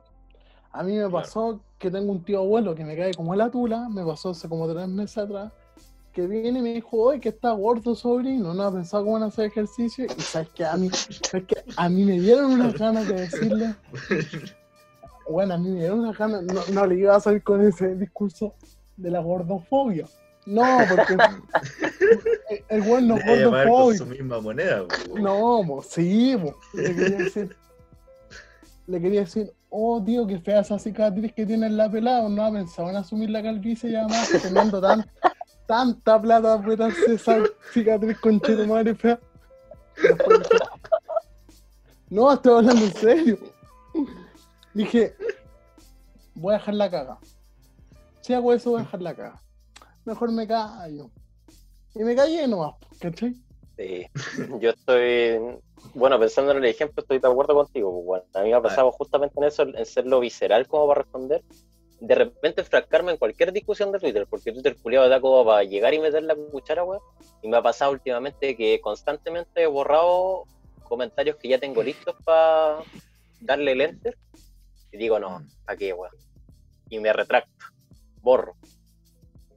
Y a veces Claro. también mi otro, mi otro yo, weón, de 17 años, me dice, ah, que soy maricón, weón, ¿por qué no, no respondí la weá? ¿Por qué tiráis para atrás? Pero Nico ahora no se mete en pelea, mete a otro weón en pelea. Oye, y, y tú, Diego, ¿te ha pasado algo que te sentís como un poco más adulto? Yo siento que de los tres, quizás, no nada personal, Nico, pero quizás siento que los tres quería un poquito más cercano a los adultos porque solo, qué sé yo. Puta, la, ver- la verdad, la verdad, eh, peleó un poco con esa idea de ser adulto. Eh, en, en estricto rigor, porque yo cuando chico tenía, cuando chico más adolescente, ya cuando quedé- empecé a dejar de querer ser adulto, tenía esta idea de que ser adulto era prácticamente vivir como trabajando para tener cosas, pues, ¿cachai? Entonces siempre peleé hasta mentalmente con la idea de ser adulto. Pero también, claro, pues me he dado cuenta de algunas cosas que, que ya no le recrimino a mis viejos, por ejemplo. Eso Eh, también, weón. De, de ser adulto. Esta, la, la típica, la típica weá de ponte bloqueador y abrígate, weón. que son, que son weas muy weonas. Pero si nos damos cuenta, en realidad, desde, desde una edad empezamos a abrigarnos y a ponernos bloqueador porque tenemos miedo de resfriarnos, Mm. porque resfriarse a esta edad ya empieza a ser una mierda. Y quemarse también, eh, también por otro lado, una mierda. Ahora, lo que sí yo lo he visto mucho también es en el tema de las relaciones de pareja. hay muchas cosas en las que yo agradezco el haber tenido tanto quiebres amorosos, bueno, tanto relaciones como quiebres amorosos. Porque hay problemas que ya no magnificáis tanto, hay weas que ya no dejáis pasar por el otro lado, y también hay ideas que sabía expresar de mejor forma. Y tanto en las relaciones con, de pareja como en las relaciones de amistad, etcétera, etcétera, etcétera, pero que te dan, te van dando pauta, pero a través de la experiencia de weas anteriores, ¿cachai? Pero tampoco sé si eso es weá de ser adulto o como dijo el Nico también en algún momento, de que tenemos tiempo para pensar en ciertas weas, para pensar en la adultez, para pensar en tener hijos y también para pensar en, la relación, en nuestras relaciones interpersonales. ¿cachai? Na- a mí también me pasa, por ejemplo, que, que de repente, habiendo vivido más, porque yo cuando chico recriminaba mucho a mis papás, todavía, todavía hay weas, es que hay weas injustificables que sigo recriminando, pero bueno, harina otro costal. Pero sí hay muchas cosas que digo, habiendo vivido más, digo, puta, mi papá, mi mamá, en esto, no los culpo en esto, en esta ya está bien. Y, ta- y también eso va, lo que tú dijiste al comienzo, digo, también eso va, mucho que decía de que ya yo también me siento mucho más maduro en, en, no sé, mi pololo actual, pero ¿es porque estoy más grande de por sí? ¿O porque he tenido más quiebres amorosos que me han ayudado a pavimentar el camino? Es un poco de ambas. Si mi primer pololeo fuera hoy día, ¿sería igual de maduro? ¿O soy maduro porque tuve... Yo, yo creo yo creo que es, como tú dijiste, también un poco de ambas. O sea, quizás sería un poco más maduro por temas de vida, pero también hay situaciones que tenéis que ir viviendo, eh, contextos en los que tenéis que irte desenvolviendo para saber cómo reaccionar a ciertas situaciones, pues, ¿cachai? Quizás, no sé, vos ponte tú el tema de los celos, o el tema de que peleas hueonas que tiene uno cuando chico, pues, ¿cachai? Eh, discusiones hueonas que son esas mismas discusiones que cuando tenía el quiebre amoroso, estáis para cagar llorando en la cama, diciéndote, ¿por qué mierda peleé por esta wea? ¿Por qué mierda no aproveché este momento? mm, momentos, peleas que después evitas cuando eres más grande y momentos que después disfrutas también en otras relaciones, ¿cachai? Eh, digo relaciones de pareja, como digo relaciones de amistad y como también digo en las relaciones con los viejos, ¿cachai? Yo ahora con mi papá, por ejemplo, hablo, puedo hablar de, de un tema muy X que me cuenta que está haciendo una weá no sé dónde, ¿cachai? Que tiene un proyecto culiado de, de vida y la weá. Y yo lo disfruto caleta, no por, por el tema de la conversación como era antes, porque nosotros antes hablábamos de política y discutíamos y yo di- disfrutaba esa weá de intercambiar ideas, sino que porque, weón, estoy hablando con mi papá. Que no lo veo hace más que la mierda, ¿cachai? Entonces disfruto esa, esa, esa instancia. Instancias que no disfrutaba cuando erais más pendejo y no sabíais valorarla. Igual, no sé a ustedes, pero por ejemplo a mí me pasa que yo siento que, que desde siempre he sido un viejo chico. Siempre fui un viejo chico, weón. Sí, igual depen- depende de, de, de dónde. pues. Es que, por, por, ej- por ejemplo, yo era un viejo, yo a los ocho años hablaba de política, ¿cachai? Yo no me sentaba, no sé, en la, en la mesa del pellejo y nunca me sentí maduro ni nada. Yo siento que he aprendido cosas, pero siento que he moldeado muy poco mi pensamiento. No sé, desde hace cinco años atrás hasta ahora, ¿cachai?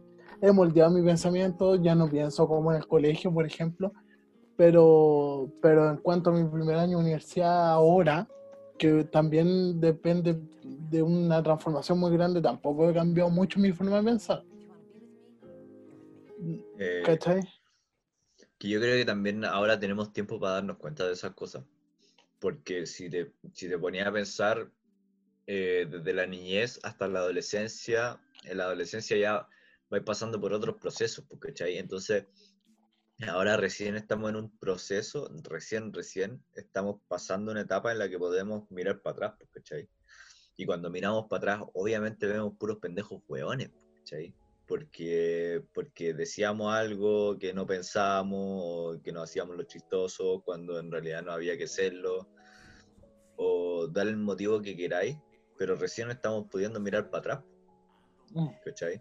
Entonces, cuando tení, también porque tenemos tiempo y tenemos un poco más de memoria, porque yo no me acuerdo lo que hice a los 8 años, pero sí me acuerdo lo que hice a los 15, a los 16, a los 17. Entonces el mirar para atrás te da un poco de perspectiva, el único, es el primer momento en el que empezamos a tener perspectiva, ¿cachai? Quizás nuestros viejos digan, puta, yo cuando tenía 20 años era un saco wea, y nosotros también vamos a decir cuando tengamos 30, 40, 50 años, cuando tenía 20 años era un total imbécil, ¿cachai? Porque como en la vida en general, creo yo. Siempre todo, aunque todo tiempo pasado fue mejor, en todo tiempo pasado fuiste más weón. Mm. ¿Qué pensáis tú, Nico? Estaba pensando un poco en esta cuestión de cuándo definir la adultez, en qué punto. Y puta, también creo que pasa por algo personal, porque en mi caso fue cuando me empecé a desembarcar un poco de las influencias de mi viejo, puntualmente, o de mi familia, y empecé a crearme a mí mismo, ¿cachai? Hablando, por ejemplo, que ustedes hablaban de, de la etapa del colegio, políticamente. Puta, yo en el colegio era un weón que creía que el ser de una línea era la mejor weá del mundo, o la weá más adulta, por así decirlo. Porque mi papá es un weón que dice que eh, uno es sola línea, ¿cachai? Ujú. Pero después yo fui madurando esa idea, diciendo, puta, quizás no es lo mejor, ¿cachai? Y ahí me fui desembarcando de algunos ideales y fui formando los míos. Claro, porque creo yo que también es parte de la de empezar a crecer, el, el empezar a cuestionar ciertas cosas que, con las que nos vamos criando. Si bien hay algunas cosas que, que no, de las que no podemos escapar, fruto de la crianza, aún así hay cosas que vamos, que, que vamos cuestionando, como hay algunas cosas que, que empezamos a entender, también hay otras cosas con las que diferimos y tenemos ahora el poder de diferir, pues, ¿cachai? ¿Qué vaya a hacer? O sea, como habl- hablando, eh, hablándole a los papás, ¿qué, qué, qué van a hacer si pienso así, pues, cachai? Claro. Como que ya, ya sabéis que, puta, que me van a castigar, weón, van a, van a echarme de la casa porque pienso distinto y tampoco estoy pensando en salir a matar a alguien, pues, ¿cachai? Estoy pensando distinto que tú, nomás. Oye, ¿hay algo que ustedes tengan ahora, gustos, material, o sea, lo que sea, que ustedes piensan que van a dejar en un futuro porque es parte de ir soltando etapas o ir de ir soltando la vida? ¿O porque tienen que ser más maduros, o porque siendo más adultos son cosas que tienen que dejar de hacer? No sé, porque, por ejemplo, yo con, con- con un amigo tiempo atrás eh, me decía, y yo estoy de acuerdo con él, me decía que, por ejemplo, que hay hasta cierta edad para usar pulsera. No sé, me decía eso. Que usar pulsera, es- no sé si alguien de ustedes usa pulsera en verdad. A mí me Pero encantaban, pero por, por la wea de Kine, weón, tuve que dejar todas esas weas. Pero me Ya. encantaban las pulseras. yo siento, a mí me gusta mucho el ska, pero siento que hay una edad que voy a tener que dejar de estar cerca del ska porque en el ska, no sé, se, se forman moch y, y porque en el Ah. ska también, también se, se- el- el- los pisos de las weas son repaladizos y puta. Sí. Bueno, en mi caso yo creo que me pasó mucho, me sigue pasando, es con la lucha libre. Mucho con unos amigos, sobre todo, marcamos el punto de, de salida y dijimos como, puta, esta weá va a llegar en este momento, cuando se retire tal weón, pasó con el Undertaker, se retiró y seguimos ahí, el pie de guerra. Y, y puta, he pasado por ese conflicto y al final como que la- el pensamiento más maduro que tengo es que si algo me gusta, weón, no tengo por qué dejarlo. Entonces yo no, por último, en ese caso no, pienso que no, puntualmente con la lucha libre, no sé lo que vaya a decir tú del ska, que la dejaste ahí como tirando. Pero yo creo que no veo un punto de salida, más allá de que me deje gustar la weá, pero no porque sea lo suficientemente adulto para no disfrutar el producto, ¿cachai? Pero la, la- la idea era lo que no dejáis o lo que dejáis. O sea, yo, yo Algo que planteé dejaría ahí. algo que dejaría, claro. Por ejemplo, ya, a mí, a mí me pasa, bueno, tampoco es que sea un fanático del ska, ska así vuelto loco, pero de repente sí son como 15, 20 lucas que gastaría una noche por ir a una tocata de la Sonora Llegar o, o de escape la otra vez, pero justo pasó la pandemia. Que Oh, iba a sí, ir. weón, yo también iba a ir. Ah, también iba a ir. Bueno, yo al final vendí la entrada igual por, por, por plata. Pero, pero sí es una weá de que ya no me imagino cómo estar, porque no me meto a los moch. Pero ni siquiera me imagino estar cerca de un moch porque igual me ha llegado su empujón o su weá así, más encima generalmente estoy ebrio, estoy curado, ¿cachai? Me encima en un piso resbaladizo. Ya no me veo en cinco años más haciendo eso, weón.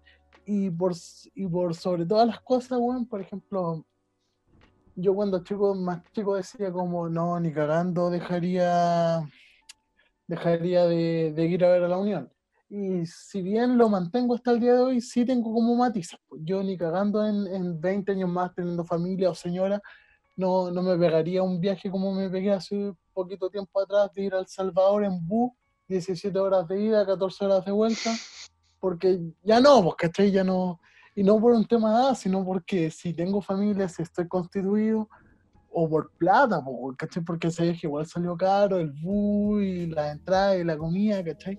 No, no es algo que haría estando más viejo, ¿cachai? Y yo creo que es parte de la madurez y parte de las nuevas responsabilidades también dentro de todo, porque en ese entonces iba a la universidad, podía hacerlo, ¿cachai? Y no, y no es que yo llegando a El Salvador tuviera que ir a comprar el kilo pan, ¿cachai? Sí, weón. Entonces yo, yo, yo creo que en, en cinco años más esa weá va, va a parar y a poco la estoy parando. Nunca voy a dejar de ir acá a Santiago. Nunca voy a dejar de ser socio, por ejemplo. Aunque no vaya, así como por último para dejarle plata al club o para o la sociedad anónima, dirían los más los más radicales. Pero pero no, nunca dejaría de, de ir como a mi estadio, ¿cachai? Pero sí dejaría de, ¿Cuál de es el nombre de la sociedad anónima? No, se llama Unión Española Sociedad Anónima Ah, Deportiva ya. Profesional. No. ¿Cachai? Pero, pero jamás no iría a Valparaíso a que me, sabiendo que tengo que cerrar las cortinas y, y, y- y ponerme bajo el asiento porque me puede llegar un, un piedrazo, ¿cachai? A los 40 años no me veo haciendo esa weá. Te, ve- te veía en el fondo como una suerte. Más pasivo. Pero más Claro, o menos pero- lo que fue tu papá. No, mi papá, mi papá, mira, mi papá una vez salió fuera de Santiago y fue conmigo, fue porque lo voy hasta el cansancio y se enojó más que la chucha porque perdimos, el tonto reculeado se perdió. No, no, ese, ese, ese, ¿sabes qué? Mira, es súper curioso porque yo soy muy de la Unión por mi abuelo que es del Colo. ¿Cachai? Porque a mi abuelo le gustaba llevarme al estadio sabiendo que yo era la Unión. Mi papá también me llevaba al estadio, pero a ver, con mi papá iba mucho a Santa Laura, al Nacional, a San Carlos, nunca al Monumental, porque mi papá dejó de ir al Monumental una vez que mataron a un, a un hincha de la Unión en el 89, lo mataron. ¿cachai? Lo, lo mataron, lo mataron y tenía, más encima tenía como problemas mentales, tenía una enfermedad, tenía un trastorno, alguna weá, y dijo yo no voy más a este estadio culiao. Y no, mi papá es es un hincha súper pasivo, mi papá no hace ni una weá, o sea, pasa rabia, se enoja, pero hasta ahí no hay yo. Yo lo paso mal de verdad, yo, yo llego como pichula de perro para la casa de lo rojo que estoy, así, ¡ah! así como. Pero ya, ya no, cada vez menos. Yo, yo, yo me acuerdo que. No sé si, si fue para ese trabajo del primer recuerdo que tení. O, o de algún recuerdo anterior. No sé si caches para dónde voy. No, no, por favor, ilústrame, ilumíname. Una vez que tu papá te llevó. La primera vez que fuiste al estadio, creo. Yo, es a, a ver si coincidimos. Yo me acuerdo que tenía tres años y fui cuando ascendimos a primera, fue el 99. Ese Ya. recuerdo que yo tengo. Pero a ver, comple ah, y dije, quizás dije esto, pero esto fue lo que pasó. No me acuerdo nada del partido y ni siquiera vi al equipo levantando la copa porque a mí me cargaba ir al estadio, en verdad. Me cargaba que mi papá me llevara esa wea. Y yo inventé que tenía un dolor de cabeza. Y hice que me fuera a dejar a la casa. Y el weón pagó la entrada de nuevo para poder celebrar. No sé si ese, ese, Exactamente eso. ya ese, sí. Es el prim- Ese es el primer recuerdo, pero yo era pesado, yo a Por- los siete. Por eso yo pensaba que tu papá era fan acérrimo de... No, sí. El, el weón se volvió al estadio porque vivíamos a dos cuadras. Ahora vivíamos a una cuadra del estadio, pero en ese tiempo vivíamos a dos cuadras. A la hora que vivíamos en. Maipú, como vivíamos antes, el culiao no se da esa paja. po. Mm. No, sí. De hecho, tengo una anécdota súper buena. Porque, porque mi papá toda la vida, hasta como el 2014, 2013, me acuerdo que fue la última vez que me tiró esa talla, de que yo me jactaba de que conocía muchos estadios, pues, porque yo desde chico, puta, yo desde el 2008 voy a regiones a ver a Unión, tenía 11, 12 años. Y, mi- yo siempre se lo decía a mi papá y me decía mi papá como, eh, yo vi una final de la Libertadores porque el weón se jactaba de que vio Colo Colo Olimpia.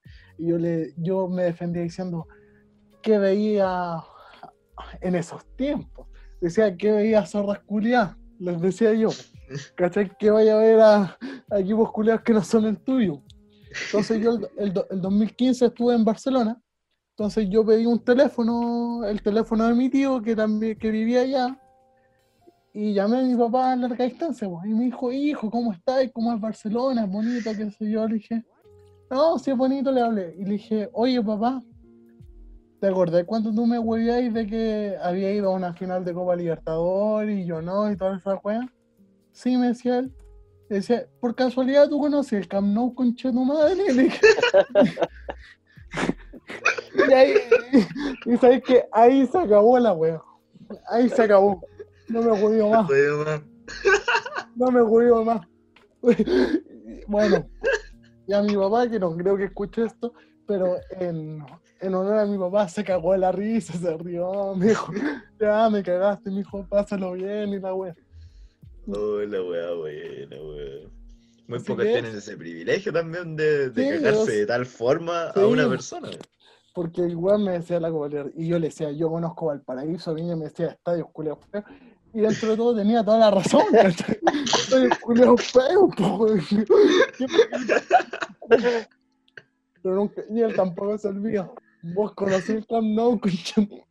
Se cagó de la risa, los dos nos rimos porque es una broma, entre dos. Se me vacilaba porque yo era chico. Pero eso, Qué buena, weón. Puta, no sé, no sé si volver a volver al tema que habéis preguntado, din, dilo, ¿no? porque a mí, a mí igual me, me cuesta decirlo. Yo soy un weón que juega mucho videojuegos y se pasa mucho tiempo ocupando su tiempo libre o tiempo no libre ¿Mm? eh, en hacer las weas que quiere, ¿cachai? Y yo creo que yo creo que de ahí peleo mucho con la idea de ser adulto, de que va a haber tiempo, va a haber tiempo en que voy a tener responsabilidades que no lo voy a poder ocupar como tiempo libre, pues, ¿cachai? O sea, va a haber responsabilidades que no voy a poder dejar de lado.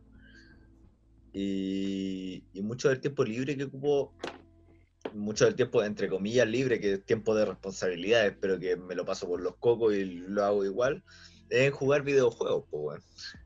Entonces, siento que si hay algo que, que quizás podría dejar de lado, un poco, porque por una convicción personal, eh, un poco por lo que decía y por lo que, por lo que comentabas tú, esta idea de, de ver los videojuegos como algo de cabros chicos, un poco por convicción personal, yo creo que nunca lo voy a dejar de lado, pero sí, incluso en estos días me veo dejando de lado cosas que quiero jugar por porque tengo que hacer trabajo, incluso ahora, o sea, ahora mañana y pasado y el día siguiente tengo que hacer trabajo y voy a estar todo el día hueveando, pues, ¿cachai?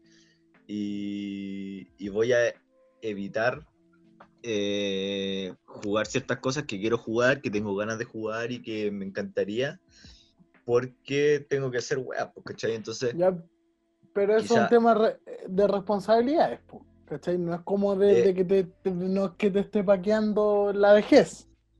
No es que digáis Claro. cómo voy a jugar esta weá, quizás lo que voy a dejar de lado de ahora es el acostarme a la hora del pico, pasar de largo, que eso ya, ya lo he ido sufriendo.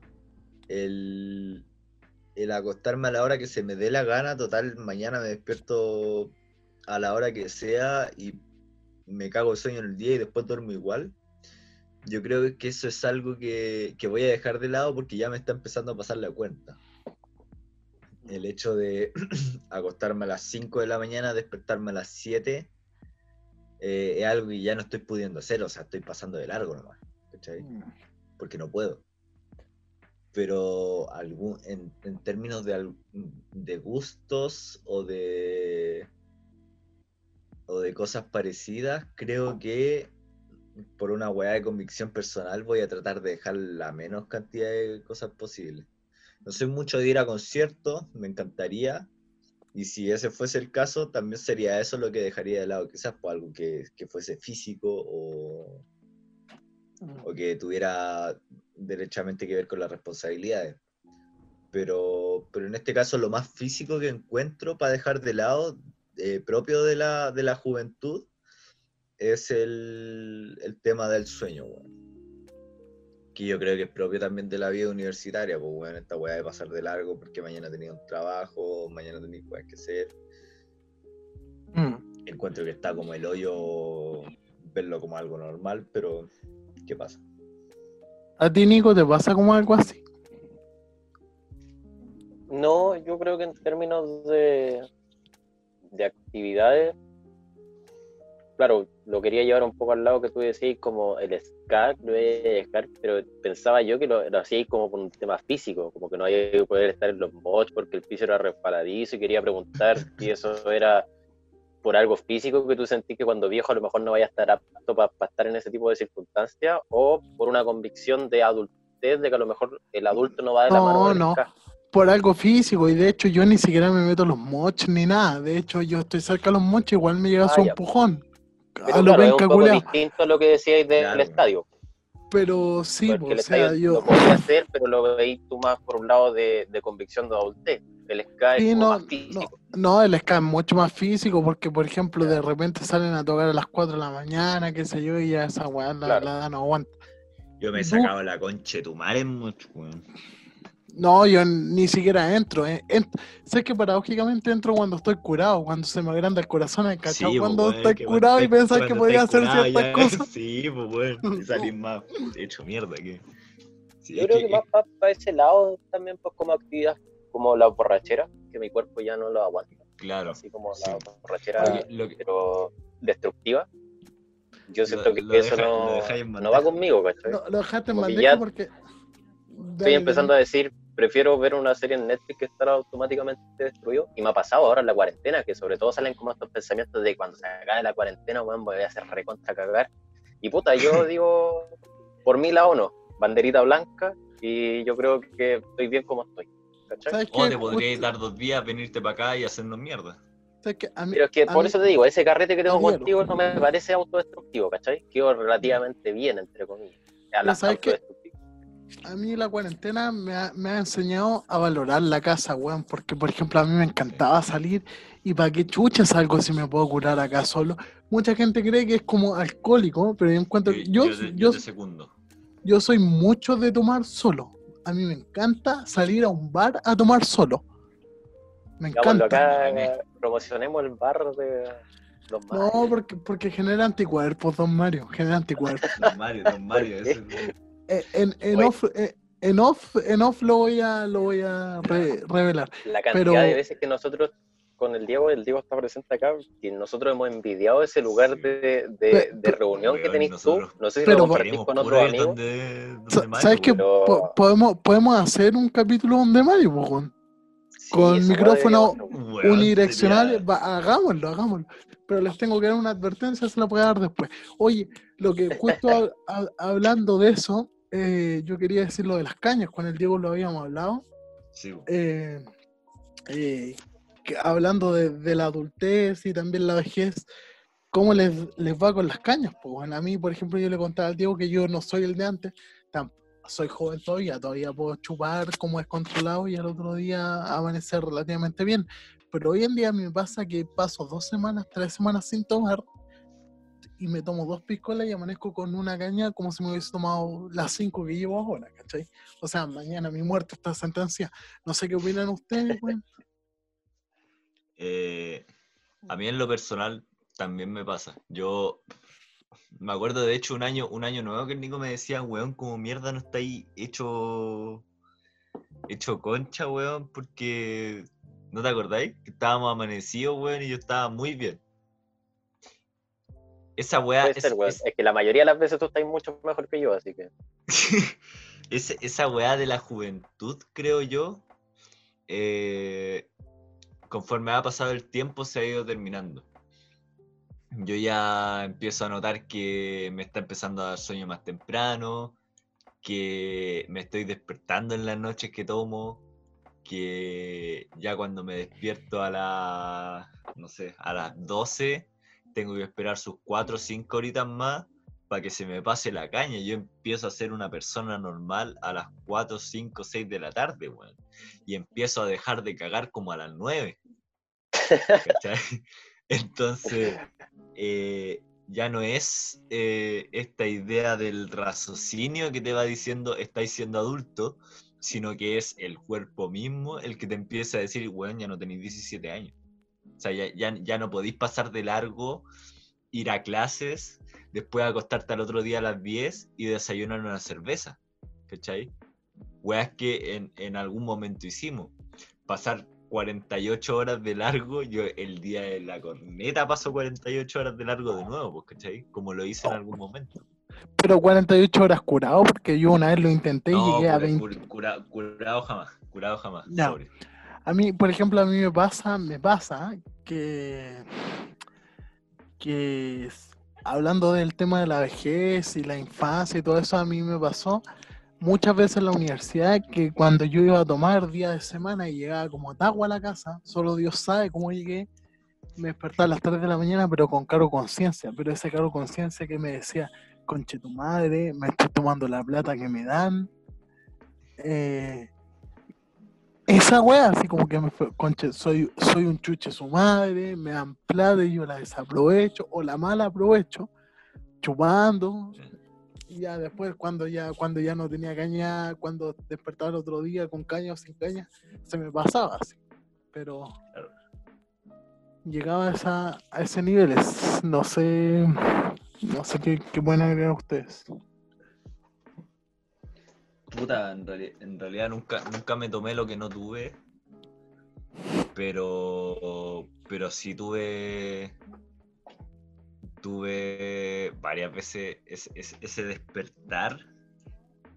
Como pidiendo por favor, weón, que no haya pasado lo que creo que pasó. Oh, concheto, madre.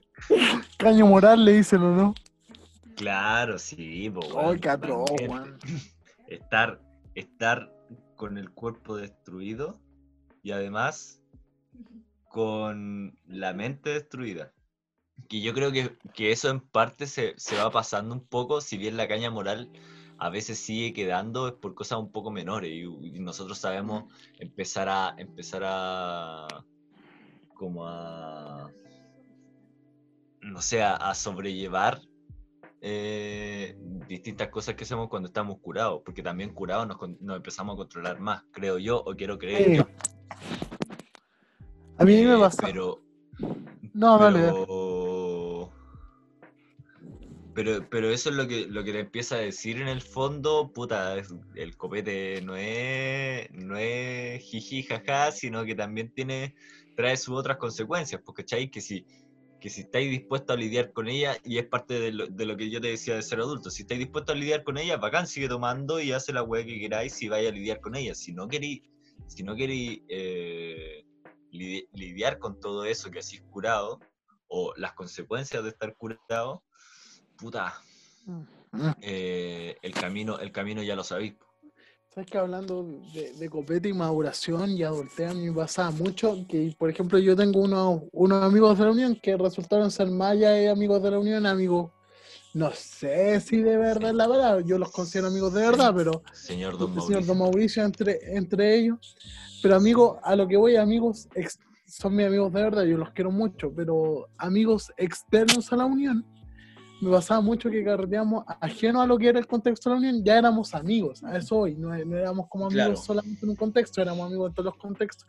Los conocí cuando tenía 19 años y ellos tenían 23 y 27, o sea, eran 4 y 8 años mayor que yo. Y a mí me pasaba mucho que yo era, yo era de esos buenos de llamar curado, ¿cachai? Y, y de esas vergüenzas de la vida, bueno, ellos me quitaban el celular. O sea, empezaba a tomar, me quitaban el celular hasta que de a poco, hasta que ellos, ahí tú te, te das cuenta que son amigos de verdad, pues, hasta que ellos cachaban que era capaz de controlarme y me iban devolviendo el celular. Y de a poquito, parceladamente, hasta totalmente, pues, ¿cachai? Ya aprendiste, el celular es tuyo. Guárdalo y, ¿cachai? Y eso también es, también es parte madurar. Claro, pues, weón. El... Porque es difícil controlarse cuando, cuando está ebrio, pues, weón. Y Eh, es que es esa- algo que hay que ir fracasando para Mm. después lograrlo finalmente. yo pensé que eso nunca me iba a pasar a mí, bueno, yo era eso, bueno, bueno, ridículo, que iba a pasar. Pero ¿sabes qué? Eh, yo también me echo la culpa a mí, también por eso de las emociones, que de repente que no las sabía canalizar bien sobrio. Entonces, como no las sabía canalizar bien sobrio, curado las tiraba para afuera. Porque ni siquiera llamaba a mi ex, llamaba a mi bolola, ¿cachai?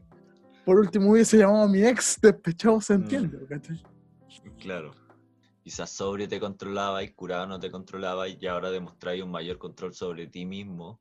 Integralmente. Ah, Y al estar curado es un control mucho mayor, ¿cachai? O sea, a todos nos pasa de repente que hemos dicho una weá curado que después nos despertamos y decimos, "Uy, ¿qué weá estaba Oh, pensando? Ni, siqui- ni siquiera lo pensabais, ¿cachai? Ni siquiera lo pensabais, pero lo Bueno, dijiste y tenéis que lidiar con ello. A mí me carga esa weá de que los curados dicen la verdad, porque a veces como que los curados dicen mentiras que les sale como que sienten en ese momento producto del alcohol. Los curados no necesariamente dicen la verdad. Quizás sí en muchos los casos, pero a veces los curados dicen como weas del momento que están sintiendo en ese momento y no necesariamente son Claro, verdad. Sí, weón. De repente, de repente exageráis alguna weá, de repente decís una weá por decirla nomás. Y no necesariamente tiene que ser verdad, pues, weón. Mm, Pero puta, es, pro- es propio de. del curado. po. Sí. Pero en cuanto a las cañas, claro, pues, weón. Después de un momento ya, ya te empieza a doler un poco el hígado o el estómago de, de tanto tomar, pues, weón, ¿cachai? O- Yo creo que eso también es ser adulto, weón. como cuando te lanzas Sí. a tomar, weón, empezar a pensar más en la caña que en el goce mismo de tomar, weón. ¡Ay, como- sí, Yo todo este rato he estado, he estado pensando en lo que va a pasar mañana cuando me despierte. Sí, pues, weón. Como las consecuencias que me va a traer tomarme esta weá en vez de pero- decir, puta, voy a tomar esta weá porque la voy a pasar bien. ¿cachai? Pero también lo rico de ser adulto es decir, puta, ¿sabéis que mañana voy a amanecer con caña? Claro, por Pero- lidiar con eso. En estos, momen- en estos momentos digo, sí, mañana voy a amanecer con caña, pero lo voy a sobrellevar porque estoy pasando un, un buen momento ahora, porque ¿Sabes hacerlo.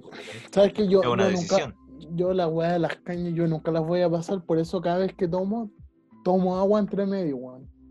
Mm, Mira, sabes que tomar agua entre medio no te cura la cacaña, no te cura el malestar de guata, pero sí te cura otras cosas como es la deshidratación, por lo tanto dolor el de dolor de cabeza, cabeza y todas esas cosas, pues weón. Así Claro, que eso con la adultez, pues weón. Eso con la adultez, cerramos el tema muy bonito.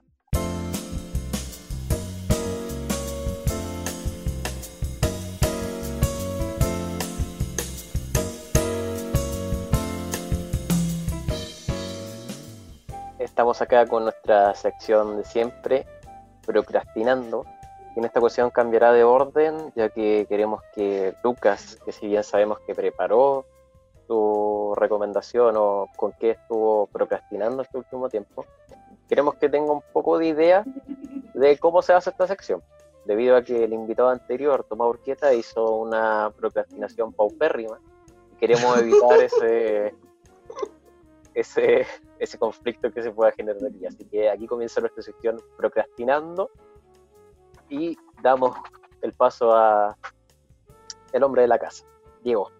¿Con qué estuviste perdiendo el tiempo? Bueno, yo pensando en que, en que esta última semana estoy cerrando semestre, puedo decir que esta última semana, en realidad, entre trabajo y prueba, estuve dedicando el poco tiempo libre que tuve a un juego, a un videojuego que en realidad me dejó bastante encantado. Este videojuego en particular se llama Limbo. Muy importante el, título de este videojuego, Limbo. Es un juego independiente del género de plataforma y resolución de puzzles eh, del año 2010. Es bastante viejito en realidad, tiene de años. Que fue desarrollado por la compañía Playdead, que es danesa. Eh, cuando vi este videojuego, en realidad, lo primero, porque lo, vi en video la primera vez, lo que me llamó la atención en primera instancia fue el primer vistazo que hubo. Y con esto del primer vistazo, en realidad me refiero al aspecto visual que tenía. Porque el mundo que, el mundo que te va presentando, eh, bueno, princi- principalmente es por la paleta de color que tiene, que es una paleta monocromática. Que, ¿Qué quiere decir esto? Que es una escala de grises. Pero no es un blanco y negro típico de las películas que, que vemos siempre, que es como medio sin contraste y todo, sino que juega mucho con los contrastes y de una manera bastante especial. Y a mi parecer, eh, con, con este juego de contraste logra contarte pa- parte de la historia o meterte en la atmósfera eh, sin dejar mucho lugar a interpretaciones. O sea que de una cacháis más o menos de qué va este juego, de qué puede ir. Eh, en, este, en este sentido se desarrolla en un mundo bastante oscuro que juega un poco con el suspenso incluso con el terror psicológico. Eh, y por otro lado también se ayuda mucho a dejar en claro eh, como este, este mundo a través del diseño sonoro, porque carece casi totalmente de, música y lo que usa mayormente son sonidos naturales o digéticos. ¿Qué son los sonidos digéticos? Los sonidos que están directamente relacionados con el mundo. O sea, si, si tú estás escuchando algo, el personaje principal lo está escuchando. Ya que estoy hablando del personaje principal, también creo que es es necesario destacar que estamos jugando, o que, que el protagonista de esta historia es un niño. Un niño del que en ningún momento podemos ver algún rasgo facial, más allá, o un, un- rasgo en general, más allá de su silueta y de sus ojos brillantes. Eh, que, yo, que yo creo que des- no, no sé si, si existe la palabra, pero despersonifica mucho al personaje. O sea, lo, lo hace muy neutro. No sabéis quién es en ningún momento. Y junto con esto, como si fuera poco el no saber quién chucha es este niño, que es un mundo súper raro, también carece de totalmente de cinemática o diálogo. O sea, no hay ningún momento en los que dos personajes hablen o que se corte el juego para meterte en una en un- como en una escena sino que la historia se va contando a través del juego tú vas jugando y vas eh, vas infiriendo de lo que se trata este juego porque te va contando la historia a través de las distintas etapas de las distintas etapas ¿cachai? Eh, y bueno, creo que contar parte de la temática de este juego ya de por sí es caer un poco en spoilers, porque a mi parecer, aunque tiene una historia más o menos definida, eh, es parte de cada uno mientras va jugando ver de lo que se trata este juego. Lo que sí creo es que es una historia bastante interesante, tiene un diseño de como de, del mundo de escenarios que es muy, muy, muy interesante y es súper fácil entrar a este juego y meterte en el mundo en que te está contando. Es un juego súper cortito, debe durar alrededor de dos horas y media a tres horas. Si te cuesta, a mí, a mí me costó mucho pasármelo, entonces puede ser tres horas. ¿Cómo? ¿En qué formato está? ¿PlayStation? Está en casi todos los formatos. Salió, el 2010 salió para Xbox Live, está en PC, lo pueden encontrar en Steam, pueden encontrarlo pirata, está, está en, en Android creo, está en Apple, está en todos lados en realidad. Limbo se llama el juego, un juego muy cortito, sobre todo para estos tiempos en realidad, que yo creo que hay mucha gente que, que entre todas las weas que está haciendo tiene muy poco tiempo. Eh, pero es bastante bueno y, y lo recomiendo mucho para quedar pensando un rato con algo distinto en realidad, porque un- a uno le hacen pensar poco los videojuegos, por lo general. Mm. Entonces esto creo que es una muy buena instancia para empezar a, no sé, a incursionar con mundos distintos. Y eso fue en lo que estuve procrastinando esta semana. Le dejo el, el relevo a mi compañero Nicolás para ver con qué estuvo perdiendo el tiempo fatídicamente en lo que va de estos últimos días desde el anterior capítulo. Eh, muy buena recomendación, amigo. Muchas gracias. Quería justamente hacerte el hincapié de dónde estaba disponible, pero nuestro siempre atento amigo Lucas tenía esa pregunta ahí lista. Y. mm, Nada, pues, weón. ¿Es en primera persona, tercera persona? No me quedó claro eso, weón. Eh, es un juego, es, es un plataforma. En tercera Ya. persona, tú ahí controlando al personaje. Plataforma quiere decir que es un mundo. Bueno, plataforma hoy en día también es 3D, pero es un mundo 2D en el cual tú vas moviendo. Es, es una idea tipo Mario, para que estaba como medio perdido con de plataforma. Y como, como dije en algún momento, un tiene que ver también con, o sea, tenéis que ir resolviendo puzzles, puzzles que de verdad creo, creo que fue una de las cosas que más me gustó del juego. Tú crees que son imposibles, pero después de estar dos o tres minutos viendo, tratando de pensar, te vais dando cuenta de que no.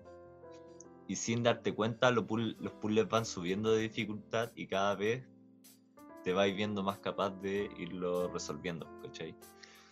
¿Y te lo diste Eh, vuelta ya? Sí, pues quiero hacer un hincapié, de hecho, sobre el final. Es- yo, creo, yo creo que es precioso, weón. Es precioso el final que tiene y... Pero no, qui- no quiero hacer muchos spoilers. O sea, es, es de un niño en un mundo distópico o en un eventual mundo distópico que intenta llegar a algún final. Eh, final que tiene relación con el nombre del videojuego. Eso es todo lo que puedo decir. Bueno, amigo, estaremos echando un ojo ahí seguramente. Mm. Sí, para que nos dejen el comentario también si lo jugaron o nosotros también lo vamos a comentar fuera de cámara. Hay, hay, hay otro, hay otro juego a propósito de la misma productora que se llama Inside, si no me equivoco. Que es más ¿Nuevo? de, de esta época y. O sea, de esta época más contemporánea, entre muchas comillas. Y que, que está un poco más desarrollado porque Limbo fue el primer juego de, de la, de la productora con ese nombre. Y eso. Ya, bueno, mi recomendación, o ven que estuve procrastinando esta semana, más bien dicho, es en una serie eh, de HBO Go o de HBO que se llama Euforia, es una serie adolescente, pero quiero hacer hincapié en que es muy real en la forma de retratar las problemáticas propias del adolescente, pero también es honesta con los sentimientos que muestra de este eh, y las situaciones que está demostrando en relación, por ejemplo, a las drogas, a los conflictos propios de la adolescencia y de este paso, no sé si adolescencia, preadolescencia, pero también muy relacionado con este tema de la adultez que estuvimos hablando durante todo el, el programa.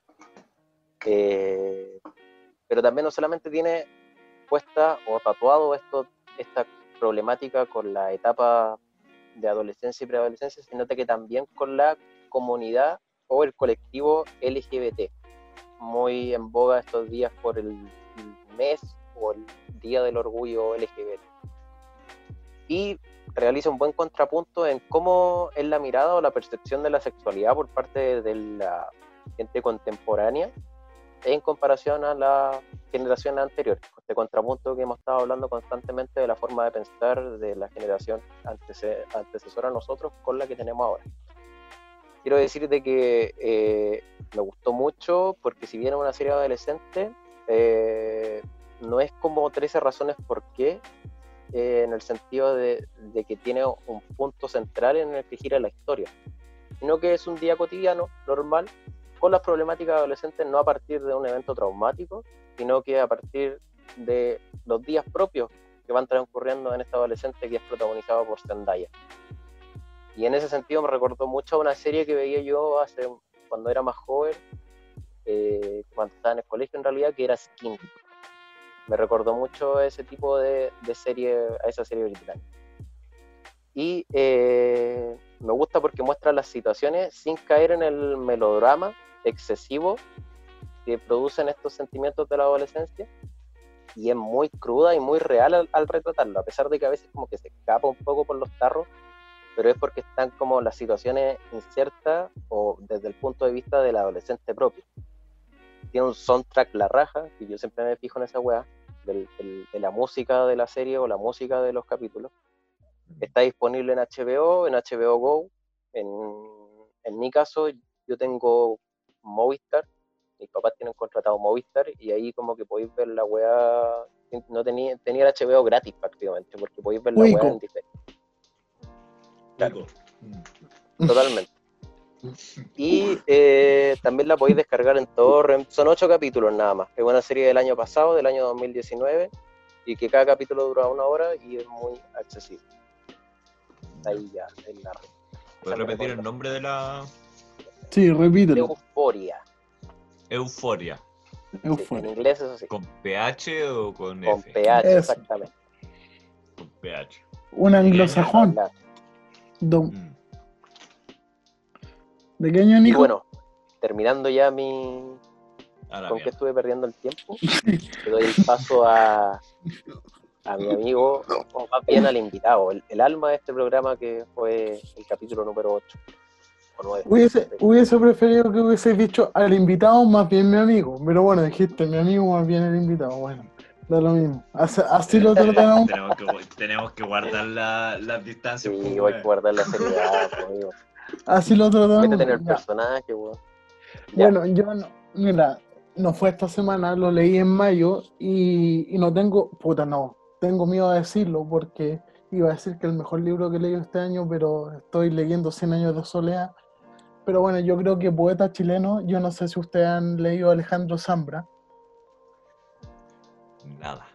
Nada, ya bueno, lo, recomiendo, pero recomiendo sobre todo a Alejandro Zambra en Poeta Chileno porque se nota que ya es un escritor consolidado. Eh, yo creo que el escritor joven más exitoso de Chile y, y es tremendo. O sea, si a mí me hacen recomendarle dos libros, recomiendo Poeta Chileno que salió en este año y Mis Documentos, que es probablemente del 2013-2012 en ese orden. Poeta Chileno trata... eh, de la historia de Gonzalo y Carla, pero al final tú te das cuenta que no trata de Gonzalo y Carla, sino se trata de una crítica total al estereotipo o, o al prototipo más bien del poeta chileno que está marcado por la presencia de Neruda, donde se habla del poeta chileno, de, de la poesía chilena, donde Chile es bicampeón mundial en poesía. Y yo creo que es una novela que habla de muchas cosas, habla de, de ser buen poeta o ser poetastro, que sería ser un mal poeta, de ser padre o ser, de, o ser padrastro. Habla de muchas cosas y sabes que yo, yo, yo creo que poeta chileno no me hizo llorar solo porque soy heterosexual. No, mentira. Eh, estuve, cerca, estuve cerca de llorar también, o sea, no porque el final sea emocionante, sino porque te deja pensando mucho y, y dan ganas, como bien dice Alejandro Zambra, porque el final es que me gustaría escribir mil páginas más para que esta, para, que este libro no termine. Como esos tantos libros que a nosotros nos hubiese gustado que terminaran antes para que no terminaran un final triste. Nadie sabe lo que pasa al final, ni siquiera el mismo escritor.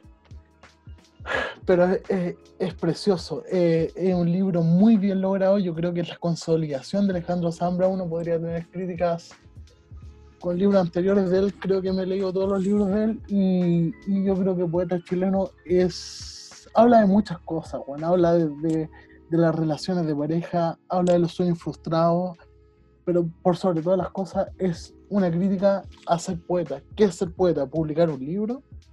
Eh, ¿Qué es ser poeta? Eh, ¿Tener pensamiento al aire? Bueno, yo, a mí, no sé, me costó 13 mil pesos, pero si me hubiese costado 25 mil me lo hubiese comprado de todas maneras. Yo, yo creo que poeta chileno son muchas cosas y, y me gustó demasiado y, y por sobre todo me gustó, me gusta porque es Alejandro Zambra también y de repente si uno tenía como algo que decir a Alejandro Zambra, yo creo que Alejandro Zambra lo logró aquí.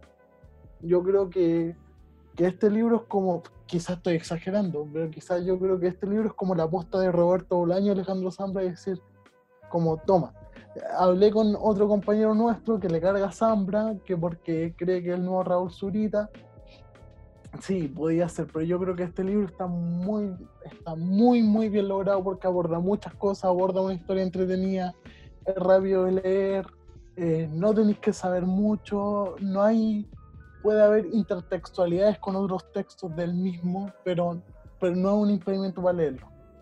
Es como Better Call Saul, no, no es un impedimento no haber visto Breaking Bad, y, pero es un libro muy, muy, muy bien logrado. Muy, muy bien logrado. Y yo no soy crítico en literatura, no estoy ni cerca de serlo, pero yo encuentro que es un libro fantástico porque habla de muchas cosas y, y siento que es un libro con soundtrack.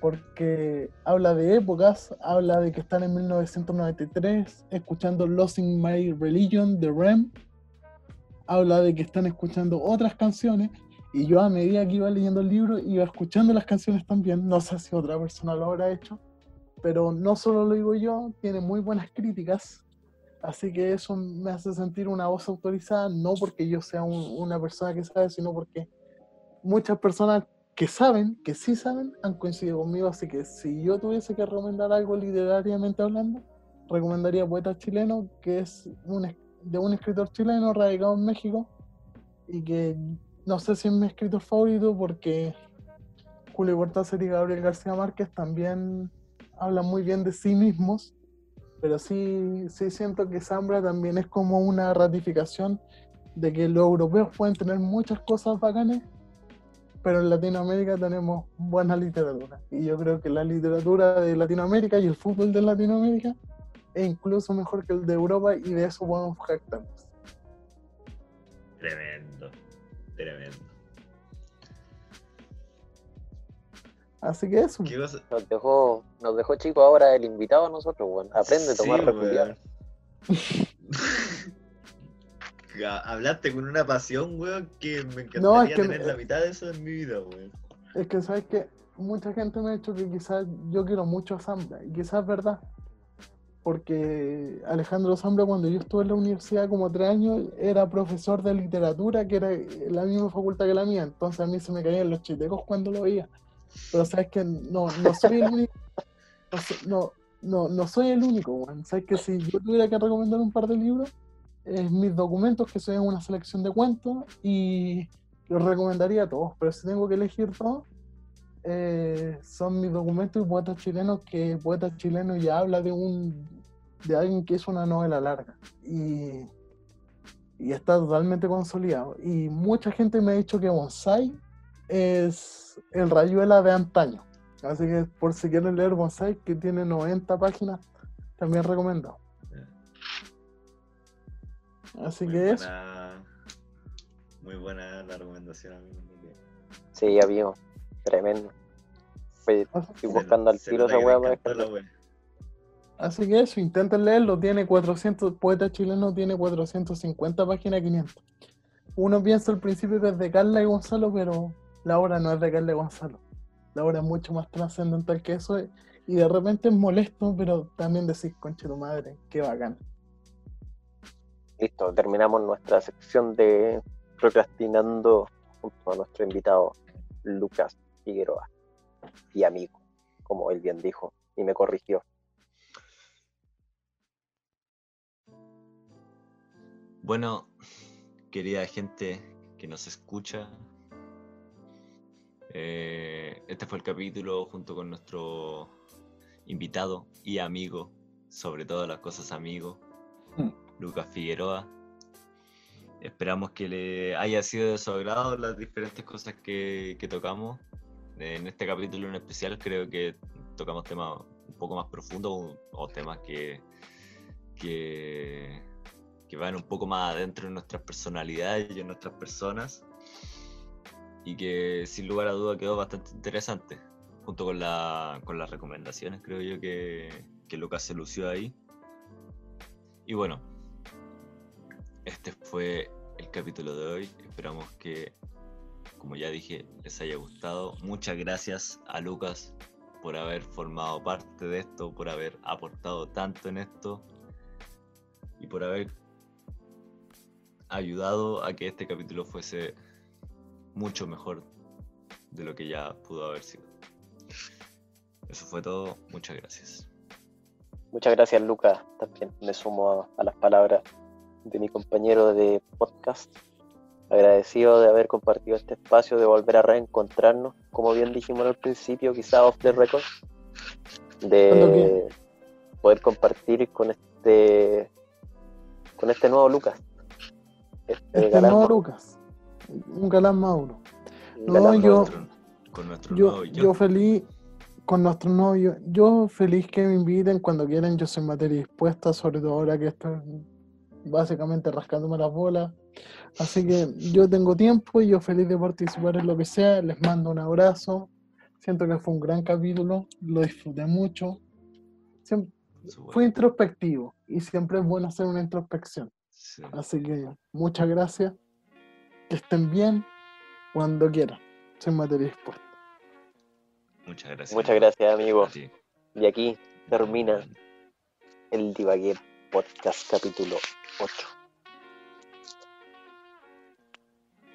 Bye bye. Listo, voy a dejar de grabar. Más, más te vale que sea el 8, weón. O el 9, no sé. Después grabo Chucha capítulo la 9. wea. Capítulo 8 más con 1. sobrepuesta la wea 9. Este, no.